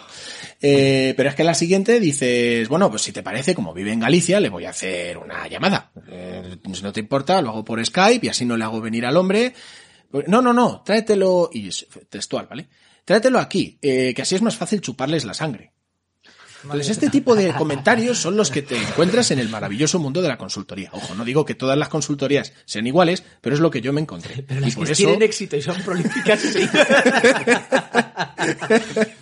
Welcome to the jungle. Un, un saludo a nuestros eh, oyentes consultores. ojo, ¿vale? Que, que no hablo de todos los consultores, pero esa fue mi realidad en una consultoría y no puedo decir lo contrario, ya me gustaría. Eso es lo que yo viví, por eso dejé ese mundo. Es que es la gran, a, a mí por lo menos es la gran impresión que me da cuando veo esas, esas torres. Cuando veo esa, a mí me, a mí me resulta tan, claro, ¿Vosotros pensáis, es que yo pensaba a raíz de esto, ¿vosotros pensáis que la robotización de la economía va a desplazar el, el saber por el saber hacer? Es decir, si la máquina posee el conocimiento y el big data, eh, eso convierte al trabajador en un servidor de la máquina. Aquí estoy casi parafraseando párrafos del capital, pero, pero quisiera hacerlo. Quisiera plantear esto, es decir, ¿vosotros pensáis que de alguna manera eh, las core skills, o sea, el saber, el saber de, de- Conocimientos. sí. queda desplazado por porque con la robotización lo que se espera es que en realidad sepas engrasar bien la, la máquina, Sí. o sea, sepas, o sea, es una, en fin, engrases mejor el equipo y entonces O sea, yo entiendo que eso no es el problema al que se enfrenta. Si, hay, si acaso hay algún problema con la robotización, yo si no creo- acaso hay algún problema. Yo no creo que se pueda reducir a que si yo hago, yo empaqueto cajas y va a haber una máquina que se empaqueta, Eh, vale. no va a ser porque mi trabajo ahora va a ser engrasar la máquina, que también lo puede hacer otra No, no, máquina. sin más, te vas a tomar Yo por culo entiendo- paro y ya está. Pues y eso ese- lo entiendo. Ese es el posible problema. Y- Va, va, es un problema. A ver, es yo, un mira, problema, me acuerdo pero- que se- a la escuela donde yo estudiaba de, de ingeniería eh, se trajo una vez porque había unas elecciones de no sé qué tipo y se trajo a políticos de todos los partidos. Y vino eh, el señor Monedero cuando todavía estaba en Podemos a dar una charla. Y me gustó la porque alguien le preguntó de oiga y la robotización cómo cree usted que va a afectar al trabajo cuál es la posición de su partido dice porque claro dicen que eso va a ser malo pero otras anteriormente en la historia ya ha habido muchas veces que y dijo la respuesta fue tal cual la de Monedero. Dice bueno sí en, en, anti- en otras épocas se sustituyeron trabajos y surgieron otros que no se sabía que iban a surgir, pero ahora no va a ser así. Ese es el mantra siempre de la gente, desde cuando se está en contra de la robotización. Tú que sabes lo que va a surgir, las oportunidades que van a surgir. Es que no no las conoces. Es un mantra Es bidireccional, ¿eh? También te digo, yo, yo, yo, yo cuando Davos, cuando no comáis carne, eh, dice, surgirán 90, y- además hasta 85 millones de puestos de trabajo desaparecerán. 97 se No, crearán. o saber el número es absurdo. "Ah, mira, ya me, ya me ajustes el 97, Dar vete a tomar por es culo absurdo. rápidamente. Sotomonte, Estamos creo que dando vueltas sobre un tema que ya hablamos en jornada laboral. Eh, Sí. ¿Qué pasará con los trabajos futuros? Y una de las cosas que decíamos, sobre todo el señor Dow y yo, es vamos a tender más a utilizar estas soft skills porque vamos a tender más a quizás a emprender, a hacer trabajos unipersonales o una empresa pequeña. Creo que es lo que vamos a tener y sobre todo trabajos que tienen que ver con el Perdona que te conocimiento. interrumpo un segundo, señor Tomate, pero es que es exactamente eso. Es que yo creo que si se produce algún cambio es de cara a que los trabajos realizados por personas humanas sean de una mayor calidad. Sí, eso es. Mayor- Sí, pero a nivel de conocimiento, no a nivel técnico. No, no me importa que alguien No, no apriete una tuerca, pero que tenga conocimiento. Algo que te diferencie de la máquina, Eso algo en el que seas mejor que Yo la creo que máquina. pero, vamos pero a perdón, pero perdón, es que eso es, es un nivel de, de competencia que hay que asumir. Vamos a ver. Hay que asumir que hay gente que no va a tener ni un conocimiento y una competencia superior a la máquina. señor juez, el turismo surge cuando no te mueres de hambre. Ok, de acuerdo, fenomenal, fantástico. Pero, quiere decir, sí, te compro, el nivel de vida ha subido, sí, sí, sí, y el ejército industrial de reserva. Y eso es verdad. Es decir, ¿cuándo aparece el paro endémico en Europa? Con la industrialización. ¿Mejoró la situación laboral? A 50 años vista, seguro. Seguro. Sí, hay, una, situación hay- hay laboral una situación y- y- friccional y- ahí, evidentemente. O sea, hay dos generaciones que le dieron por el culo. Es decir, que le dieron literalmente Y por el está culo. la importancia de lo que hablábamos hace escasos minutos de que el personal que actualmente sí está trabajando Aprenda. que es- aprenda, que se forme. Pero, eh, Que el maquinista Ya, del tren ya, aprenda a maquinista mantener la, tren que- la sí, máquina. Yo sé que tienes fijación con el metro. No, pero eso es yo también. perfecto. pero- Es que el- maquinista del de tren acuerdo. en 5 o 10 años va a perder su puesto de Quisiera introducir también aquí una variante que me parece una variante interesante también por mi propio puesto de trabajo, que es, eh, a colación de todo esto que estamos hablando, ese mítico personaje, esa mítica persona, básicamente porque los he tenido, que se dedica con 35 o 40 años a meterse en un módulo de formación eh, profesional superior para programar. ¿Vale? Hay fácilmente un 70, 80, 90% de alumnos del grado superior de cualquier ciclo formativo de los que yo he dado que no valen para eso. Es decir, pretender que haya una reestructuración uno a uno con todos los puestos de trabajo que se van a agotar con la robotización es ser, bajo mi punto de vista, muy inocente. Es muy inocente. Eso no quiere decir que yo esté en contra de la robotización, porque como dice el señor eh, Jueves, esto es lo que va a llegar. Y de hecho, coño, es mi oficio, como aquel que dice, ¿no? Pero pretender que va a haber una homogeneización completa, de que todo puesto de trabajo se retire, va, como esto, creo que estamos llegando a un punto muy distinto al que había, sobre que todo porque las pirámides poblacionales están creciendo, porque hay otras variables que no, no, no podemos controlar. Entonces, Eso es así y, entonces pues es el precio del progreso. Ya, bueno, pues bueno, entonces yo no quiero yo no quiero mm, oponerme a la maquinización porque creo que, que evidentemente va a suceder. Pero lo que sí que creo es que plantearlo como terrenos idílicos bueno, los terrenos idílicos, efectivamente, creo que va a haber una, una serie de, de, de, eh, de, mm, de grupos sociales que están bien preparados y que tienen capacidades personales que van a acometer el cambio y va a ser positivo para Pero ellos. ¿cuándo ha sido idílico el mercado laboral? Ya, ¿En qué no, momento de la historia? ¿O en qué país? Sí, sí, Claro. sí, sí, sí, sí, sí, sí. En, eh, en Estados Unidos, en justo des, en- creo que eran los 50, los 50, 60, 60, ah, sí. hubo un umbral ahí del paro que era bruto. ¿Cuánto era? Un, un 3%, un, un 4%. Es decir, ¿querías trabajo? Tómalo Pero ahí, lo tienes. Como, han como están ahora. Claro, y de- cuando Estados Unidos no, ahora está yo creo un 9 o un 10, ¿no? Ah, Más o menos. No, pero Estados Unidos, eh, o sea, es verdad que Estados Unidos, o sea, vamos a ver, la cuestión de Estados Unidos probablemente tenga más que ver con que hay una precarización de los trabajos en ciertas ciudades industriales, Ya. más que con que no haya trabajos, porque efectivamente Estados Unidos hasta, por lo menos hasta 2008 era un, era un país de pleno empleo. Vamos, tenía un Es empleo economía, muy limitado. En una economía poco regulada eh, es absurdo que haya paro. Siempre En va- una economía poco regulada es absurdo que haya paro, joder. Paro no quiere decir trabajo bien remunerado y que respete los mínimos derechos Ah. humanos. Digo, paro. No, perdón, sí. ¿Qué cojones? Sí, o sea, sí. La otra cosa es Digo, o sea, que a largo plazo Que los pelee. sistemas no son perfectos. Es que... O sea, otra cosa es que a largo plazo podría asumir que efectivamente, pero pero que mm, el paro aparece cuando cuando aparece la revolución industrial, sí. Que el libre mercado a largo plazo es capaz de generar un bienestar material como para proveer de trabajos, también. Si a mí yo no es tanto el, el forecast de dentro de 50 años, como que es evidente que la transición, va a haber muchos trabajadores que dan por culo. El, el maquinista de metro de Se va a ir a 53 tomar por años es- le van- le van a dar por Absolutamente. Le van a dar por es que no da para más y no se va a reciclar en nada porque, porque se- y entonces le van a decir, es el precio del progreso. Pero bueno, para esto tenemos un podcast maravilloso de la jornada laboral que tendremos que volver a atacar, no obstante, porque yo creo que quedaron también por ahí algunos eh, retales sueltos. Sí que me gustaría preguntarle a, a señor eh, eh, Rodrigo eh, dos preguntas yo creo muy claras que yo no sé si me va a saber responder, que es, ¿cuál crees que, hablando de soft skills, es la, la habilidad que puede marcar la diferencia para un trabajador en cuanto a soft skills? ¿Y cuál es la habilidad que puede marcar la diferencia para un emprendedor en cuanto a soft skills? Vale. Sí, a ver. eh, en general, en general diría que la capacidad de adaptación al cambio, la flexibilidad cognitiva, que se le llama más formalmente. Eh, adaptarse a los cambios, eh, que al final también es la teoría de evolución de Darwin. El, no es mm, mejor el más fuerte, ¿no? Es el que mejor se adapta, el, el que sobrevive, ¿no? Pues es un poco lo que creo que, que va a suceder en el mercado laboral de los años venideros. Pues chico, es que no sabemos qué va a pasar. Sí, vale, va a haber más robotización y todo lo que tú quieras, pero al final se adaptará y sobrevivirá y vivirá mejor, como ha sido toda la vida, el que mejor se adapte a esa situación. Siempre ha sido así, o sea, que es que yo tampoco me, me gusta verlo negro, me quiero poner en el, en el peor de los casos, ¿no? Entonces yo creo que en el caso del empleado, la capacidad de adaptación al cambio. Y eh, para emprender también. Si acaso, en el caso de emprender, metería la resiliencia, que a lo mejor suena así como, bueno, sí, ¿qué es la resiliencia?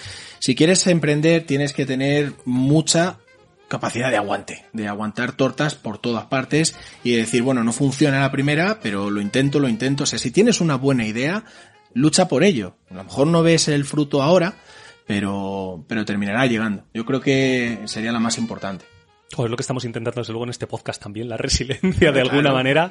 No, pero es verdad, cuando hablamos también de los proyectos futuros, de, de por qué grabamos, de qué es lo que nos interesa, eh, pues este tema lo queríamos traer también a la mesa porque es una cosa que nos, nos interesa, porque a fin de cuentas este proyecto, aunque sea un proyecto muy personal para nosotros, nos interesa desarrollarlo y darle una profundidad y un, y un interés para con el resto de las personas. Entonces, claro, cuando intentamos llegar eh, al resto de la gente o hacerles partícipes de nuestro producto, también vemos que hay una barrera que es difícil de saltar a veces, eh, porque no es lo mismo un tete a tete, no es lo mismo el, el tener un tú a tú o un alumno profesor o un amigo amigo que el cruzar el umbral de las redes sociales, que es muchas veces una barrera con la que nos encontramos, ¿no? Eso es muy difícil, que es lo que estábamos hablando antes, el cómo hacer llegar tu producto, cómo hacer que esas eh, soft skills crucen, digamos, la barrera de lo virtual para llegar a un público que a lo mejor no conoce tu producto, tu producto es bueno, pero no llegas a él, ¿no? Claro. Yo es una cosa que no sé cómo... tienes soft skills y esto hace que esto hace que hablo en nombre del señor Mantecona que sufre mucho esto esto hace que tú puedas hacer en redes contenido con, con mínimo de en fin de o sea, un mínimo de en fin, y no tenga ningún eco pero los tweets de los gilipollas habituales tengan un eco que dices bueno pues pues eso nuevamente ponen de manifiesto que no siempre sobrevive el mejor eso es evidente Pero esto, sobrevive vuelvo a lo de antes. Esto, por ejemplo, Descartes, en las meditaciones, escribía en el prólogo, es que sé que esto que estoy escribiendo no lo va a leer casi nadie, y de los que lo lean no lo van a entender al 100%. O sea, Ni Peter. Efectivamente, ¿no? Entonces, mm, a mí me parece que vosotros hacéis un trabajo espectacular, me parece muy interesante y muy relevante, de verdad, no lo digo por peloteo, es que creo que hacen falta cosas así, ¿vale? Eh, pero por desgracia, pues ahora qué prima, prima pues verle las tetas a una tía en Twitch y es lo que están los chavales jóvenes. O sea, Twitch surge como una plataforma para gamers y ahora se ha convertido en un sitio en el que entras y tienes a cuatro tías oye, que jugando videojuegos en una de, de- piscina. de fondo, de fondo. Sí, a veces ni se oyen. en italiano Yo creo que ahí, señor Rodrigo, tienes un nicho de mercado que todavía no has experimentado. No ¿eh? experimenta, efectivamente. Luego se quejan de feminismo eh, y estas cosas, pero bien, eh, bueno, no me voy a meter en temas, no me voy a meter en temas. es otro programa. Es otro Otro programa y, y ya está. Pero, eh, bueno, mm, es otro tipo de público y cada uno tiene que ir al nicho que quiere llegar, ¿no? Tiene que intentar atacar, ¿no? Ese, ese nicho en cuestión. Yo sé que es duro, ¿eh? para mí lo, lo es, porque hay momentos en los que dice, joder, no suben los suscriptores, pero la pregunta que me hago es, ¿por qué me importa? O sea, ¿por qué me importa tanto? Esta pregunta parece sencilla, pero ¿por qué nos importa tanto los suscriptores? En el fondo es, creo, a lo mejor me equivoco, por autoestima, por orgullo, porque quiero ser guay, quiero que la gente vea lo que yo digo. Tú tienes- Ojo, que es legítimo. Sí, no, tú tienes Dopamina. un concepto de ti. eh, o- no, dopamina no, ahora no hay dopamina. Pero sí, está por ahí, eh, también. Sí, pero ¿Cómo que no? La dopamina es un reduccionismo muy. En fin, Siempre dice lo que mismo. lo que quiero decir es que. Eh... Sí. No, que digo que siempre dice lo mismo en contra de la, do- de la dopamina. Está- Dopamina, sí. El señor Gabriel si está en contra de la Si dopamina. tú lo explicas con dopamina, no explicas nada. decir. o sea, esto es como. Sí, sí, sí, estamos de acuerdo, pero... El inconsciente, pues sí, pues el inconsciente. Sigamos, ¿qué hay de comer? Entonces, Soft skills. tenemos, nosotros tenemos, sí, tenemos cierta autoestima, tenemos una imagen de nosotros mismos. Entonces, claro, nosotros tenemos un contexto en el que nos movemos que, bueno, nos sentimos más o menos bien con un grupo de amigos y dices, coño, estoy oyendo todo el día, pues mira, pues es bueno, es no sé qué, y coño, ¿por qué no intento hacer algo en internet? ¿Por qué no me meto? Yo que soy muy gracioso con mis amigos, tal. Me meto a Twitter, voy a tuitear alguna cosa que es graciosa y luego Que es una, Pues una jauría, o sea, internet en entonces, sí claro, es una sí que te, puedes obsesionar con el número, no suben, qué tal, qué tengo que hacer y no tienes que hacer nada. O sea, al final lo que tienes, si quieres eh, llegar a un mayor número de, de gente, tienes que ir perdiendo personalidad para intentar contentar a... Sí y no, porque hay, por ejemplo, eh, la gente dice que ahora el ajedrez se ha puesto de moda por la serie esta de. Hay moda, el sí. Gambito de Gambito Gambito. Eh, a mí el ajedrez no me ha gustado nunca. Y no es que me empiece a gustar el ajedrez por esta serie. Sin embargo, empecé a ver a un tío que se llama Rey Dama. No sé si habéis visto partidas Ah, suyas. que, comenta- es- que va por la calle. No, este es el Rey Enigma. Es un Ah, tío también famoso y tal. Este va jugando partidas de ajedrez. Pero este tío, eh, un tío ya mayor, eh, se pone a comentar partidas de ajedrez, pues de Magnus Carlsen, de Nakamura, ¿no? Los grandes ahora mismo en el ajedrez. Y, y tiene un mogollón de suscriptores y muchas visualizaciones y el tío tiene su, claro, es autónomo. El autónomo es todavía, en fin, es otro nivel ya. Ese tiene soft skills, core skills, ese tiene de todo, ¿no? Que es mi padre. Ese tiene resiliencia, Ese, ese tiene, ese plus, es- ese es inmortal. eh. Eh, bueno, pues eh, a mí me encantan esas partidas.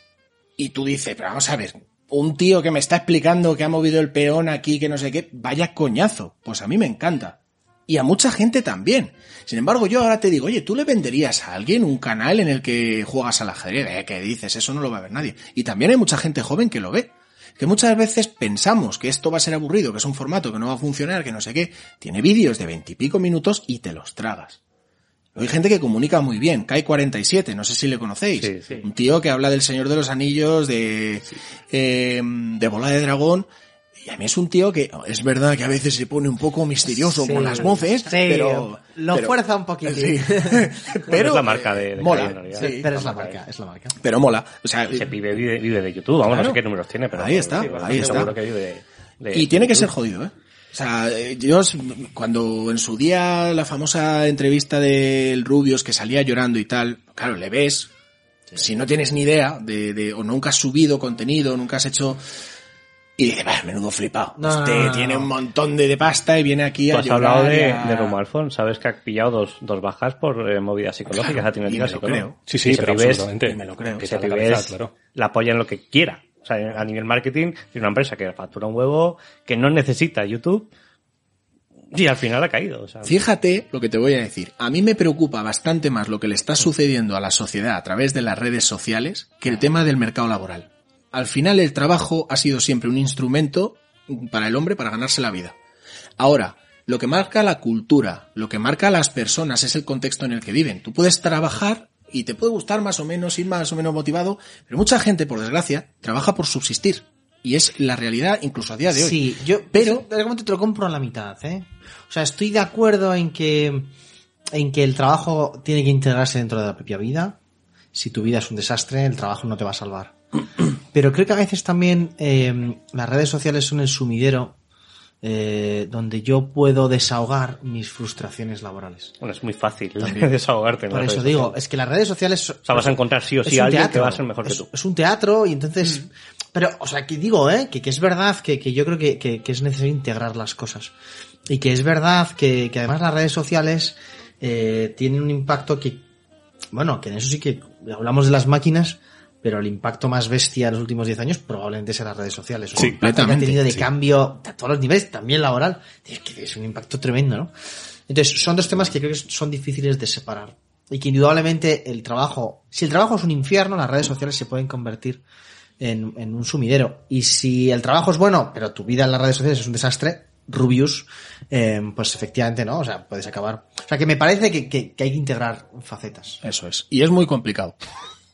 muy complicado conseguir eso. se vuelve complicado porque yo, y aquí sí que me voy a tirar el triple humanista, eh, señor juez que me perdone, pero Mm. eh, yo creo que no estamos preparados, volviendo un poco a lo que estabais comentando, el tema de la crítica, de cómo recibimos quién nos escucha, quién nos escucha, qué es lo que esperamos del feedback que nos dan, no estamos preparados para que nuestro mensaje no sea escuchado por nadie, de la misma manera que tampoco estamos preparados para cuando estamos conversando con alguien, que ese alguien pase de nosotros.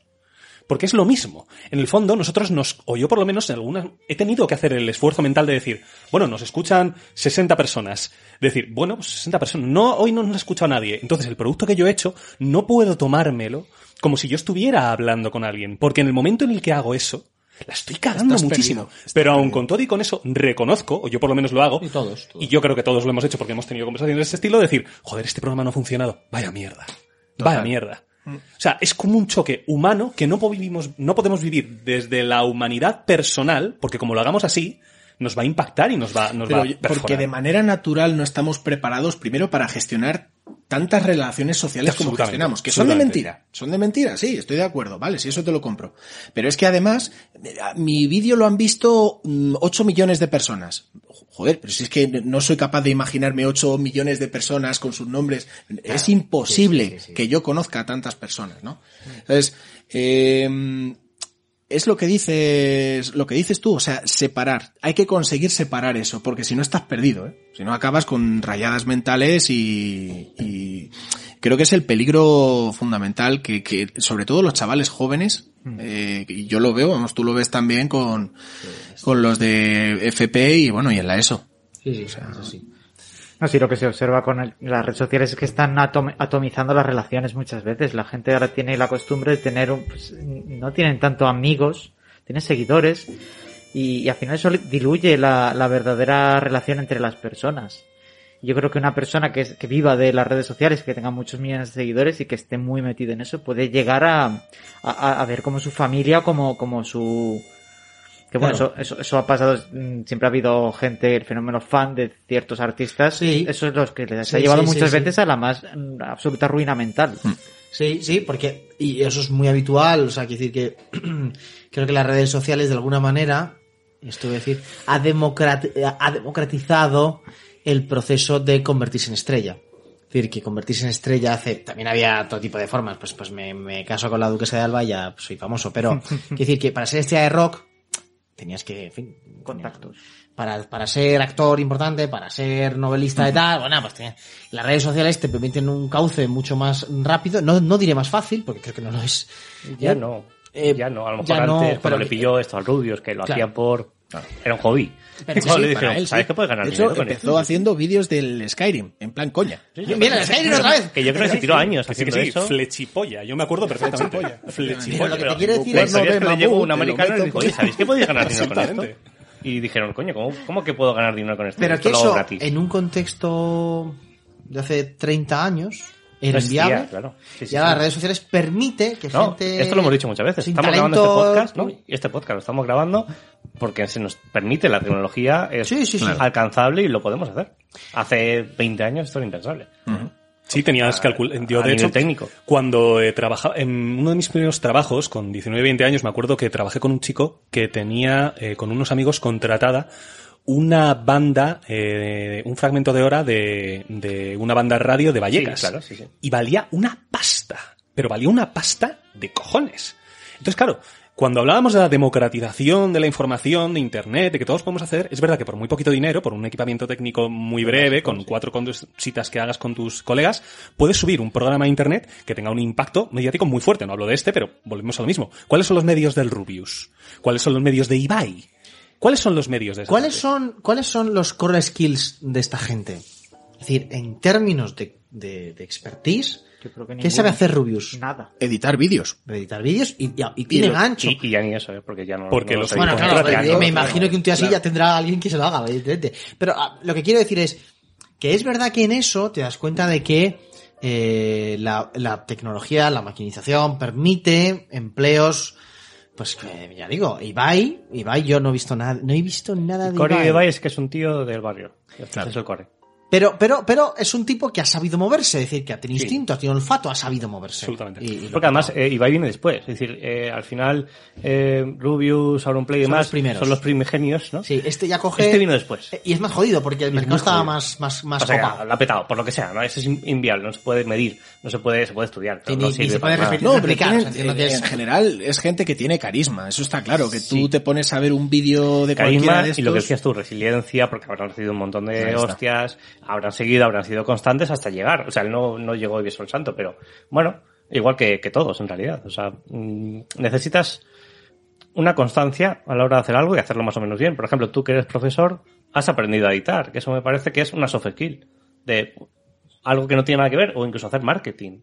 Sí. Que no sé si tiene mucho que Sí, ver. no, con- marketing, a ver, es- yo, eh, la miniaturas, mi cabeza eh, siempre de core y soft skill es el, el hecho de que si tiene contenido, o sea, por ejemplo, la edición de vídeo a lo mejor parece que es una soft skill, pero no lo es. Pero para porque- ti a lo mejor sí es soft. O sea, en el sentido quizás de que... de que no es tu core. De un editor No, de vídeo para, para cine. Claro, sí, sí. ¿Sabes? Eh, pero es que no tiene que ver. O sea, cuando tú aprendes edición de vídeo, aunque no sea con lo que yo me gano la vida, estoy aprendiendo una técnica. sí, estoy viendo los decibelios que tengo que tener. Pero que tú un- tengas esa capacidad de aprender algo nuevo Sí. es una soft skill. Eso sí, decir. efectivamente, capacidad de Que, que para cambios, ser un emprendedor, para eso, trabajar en YouTube. Pero- necesitas mucho de eso. Claro, pero creo por eso que es tan necesario que cuando eh, no coméis carne nos insistes.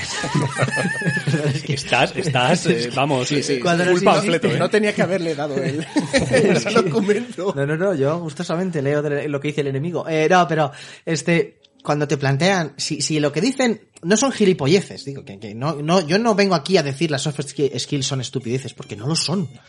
Lo que vengo a decir es que desintegran la naturaleza del empleado.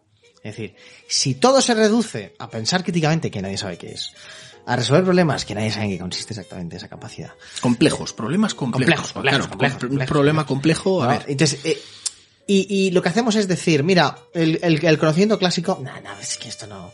Lo que importa es que tú seas un tipo, en fin, en fin, con, con, con, con, con rollito, ¿sabes? Con rollito, ¿no? Y claro, me parece que al final estamos debilitando la posición del empleado a un nivel muy fuerte. Es decir, a mí me parece que Ibai es fantástico. Fantástico en términos de mercado. El tío, el tío lo, lo ha petado. ¿Cuántos Ibai hay en el camino? Uno. No, en el, No, en el camino, muertos, el camino se cadáveres, habrán o sea, quedado, ¿Cuántos ah, lo han intentado? miles. Imagínate, Claro, miles. sí, sí. Ese es el drama del de Ese es el en día. drama. ¿no? De hecho, Todos hay un formato chavales. muy interesante de toda esta gente de Ibai y tal, que es que en algunos vídeos se van a canales de gente random completamente que tienen muchísimo talento y dicen, vamos a ver a este tío. Y es que incluso dicen, oh, este tío es la polla, ¿cómo puede ser que tenga 40 viewers? Entonces eso te da un poco, el, el- el- como, digamos, el, el panor- la panorámica de decir, el mundo es profundamente... Pero, claro. pero no nos engañemos. ¿Qué audiencia, audiencia, perdón, tienen el Rubius, Auronplay e Ibai? Ya sí, putos adolescentes. Mayoritariamente. Mayoritariamente. Igual que el cine. Claro. Que sí, y los videojuegos. Por O sea, a ver, si, si no, yo no voy a criticar aquí, pero digo, oye, eh, es que todo no puede ser para todo el mundo. O sea, cuando decimos, es que este youtuber es de éxito, tal, porque tiene tantos seguidores. Pero es que esos seguidores mm, no son iguales, no son igual un millón de seguidores en un canal que en otro. Claro, sí. Eso es a lo que voy, ¿no?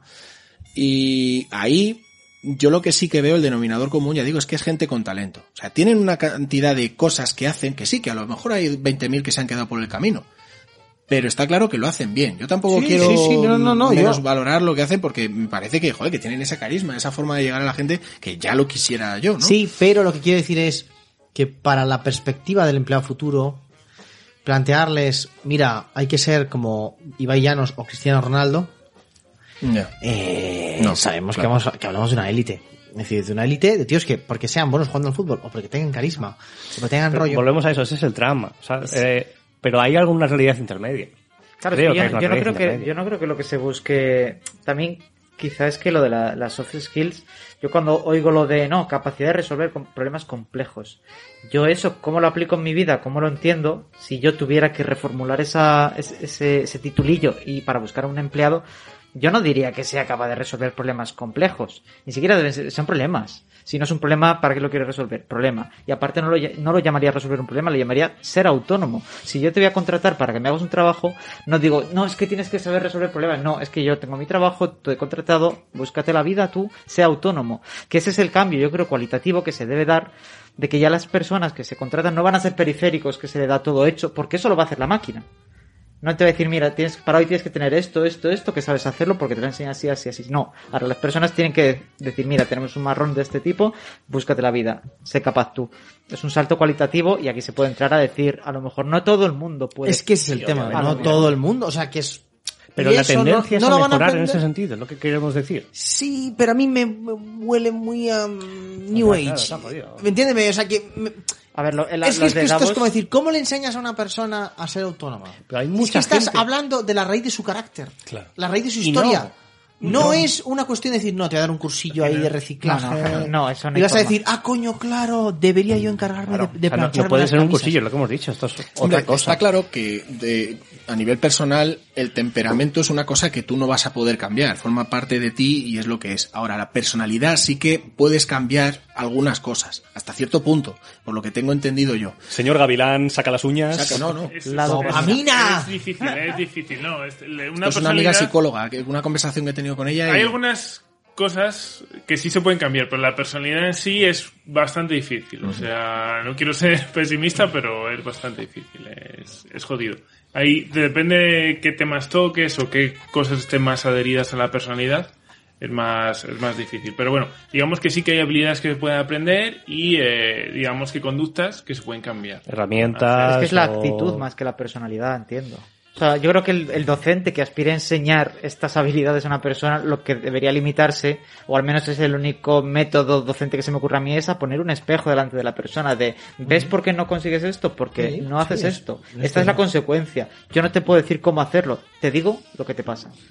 No se me ocurre otra cosa. O sea, porque yo es que es muy, es muy difícil, o sea, hay metodología del caso, puedes hacer 8.000 millones de, de cosas, pero realmente ver cuantitativamente cómo eso se plasma luego en una persona, imposible. al final tienes que hacer valoraciones cualitativas. Y yo es donde creo que está aquí el meollo del asunto. Eh, el problema que tiene ahora mismo la computación, el- la inteligencia artificial, es que no es capaz de entender cosas que nuestra inteligencia sí. Tú ves, aunque sea por instinto, no sé por qué, eres capaz de ver si una persona funciona en, una- en un trabajo o no. Es así. Lo ves, Es eso es, lo percibes, lo percibes, Lo percibes, pero ¿por qué funciona este tío? Ni siquiera tú eres capaz de decirme por esto, por esto y por esto. Eres capaz de apuntar alguna Y cosa más sin embargo, explícita. a nivel mayoritario se sabe. Todos coinciden, es verdad, no funciona. O es verdad, este tío es bueno. Ahí está.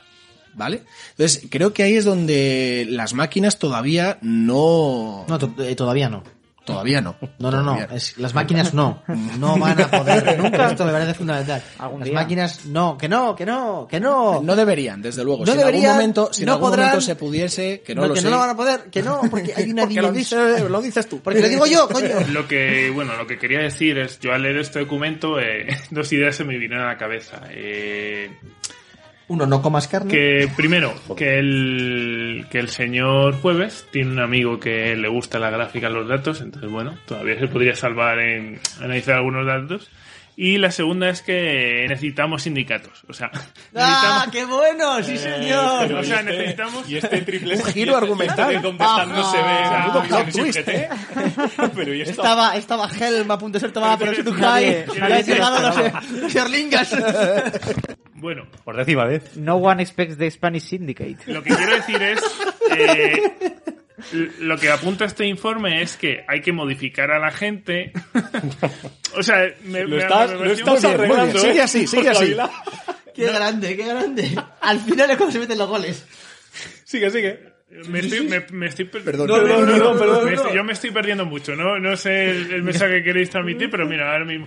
Lo que, te- lo que quiero decir es que, eh, al final, todas las habilidades que dicen, que hay algunas entrenables, lo de resolución de problemas, lo de complejos, se puede hablar. Pero bueno, se pueden, se puede enseñar a la gente herramientas a solucionar problemas, etc. Pero al final lo que estás haciendo son individuos más, o sea, como los animales más, em, Más dóciles. más dóciles, que te obedezcan, y digo, digo, si es que no necesitamos psicología, Y necesitamos eso sindicatos. lo está haciendo el trabajo porque una persona empieza a trabajar en su pa- etapa adulta, cuando su Eso es. personalidad ya está hecha.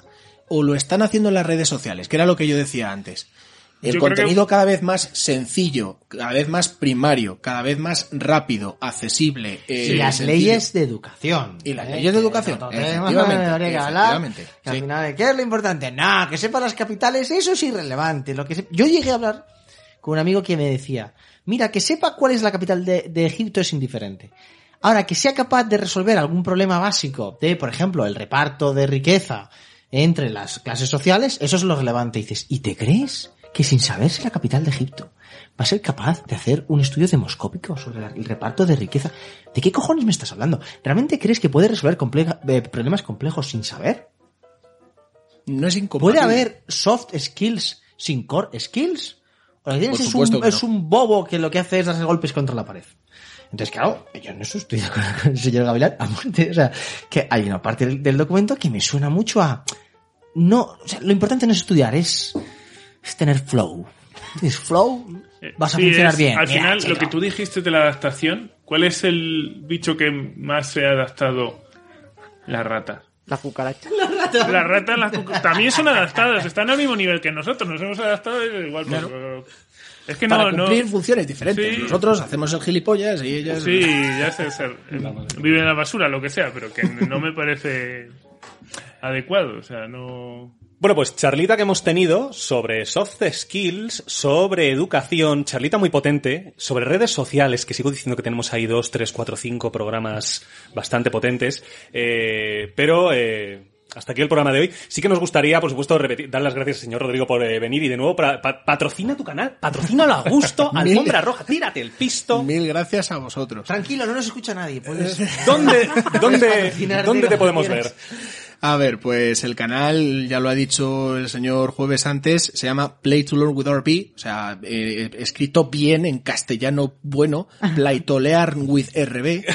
Eh, y, y básicamente está en, en YouTube. Mm, Si lo escribes tal cual, pues te aparecen, me parece que siempre sale el vídeo de el Assassin's Creed o el del Stardew Valley. Son los dos que salen. Entonces haces clic en esos y luego ya pues entras al, al canal.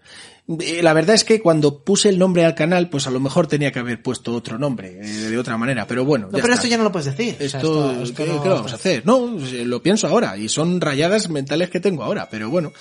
Eh, y, y nada, ya digo, eh, YouTube, porque antes hacía algún directo en Twitch, pero lo, lo dejé. No es el formato que yo... Twitch es una locura para entrar. Es una Vete locura y además que, que yo acababa con dolor de cabeza, luego estás constantemente mirando eh, la gente que tienes, si subes, si bajas, Sí, te- o sea, es, Sube de es 2 a enfermizo. 3, de 3 a 4, ¿no? Porque vamos, es- Esto es, esto Twitch es. el problema que tiene es que está Ibai y dos más y ya está.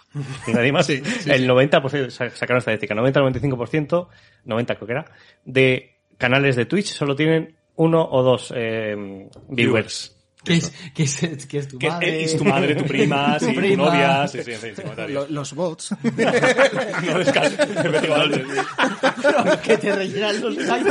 Benditos bots, por favor. Zuckerberg, envíame bots. más bots, más bots. Aún se pueden comprar, ¿no? Lo dicho, pues en YouTube te podemos encontrar. Muchas gracias por venir, de verdad. Da gusto tener Muchísimas invitados. gracias solo a tenemos- vosotros. solo tenemos invitadazos en este programa. Esto es una maravilla, ¿eh? Eh, en fin. Pues a ver, ya está. que Vale, vale, y el que Aún- no. eh, pues ya, no, no vamos a en fin. en fin, sin comentarios. Bueno, muchas gracias por venir, señor Heisenberg, un saludito. Señor Jueves, adiós, adiós. Señor Gavilán, Buenas señor. Sotomonte, un abracito como siempre y nos vemos en el próximo programa. Cuidaos mucho, no bebáis. Bueno, bebed un poquito solo. Comed carne. Hasta luego, adiós, adiós. Adiós.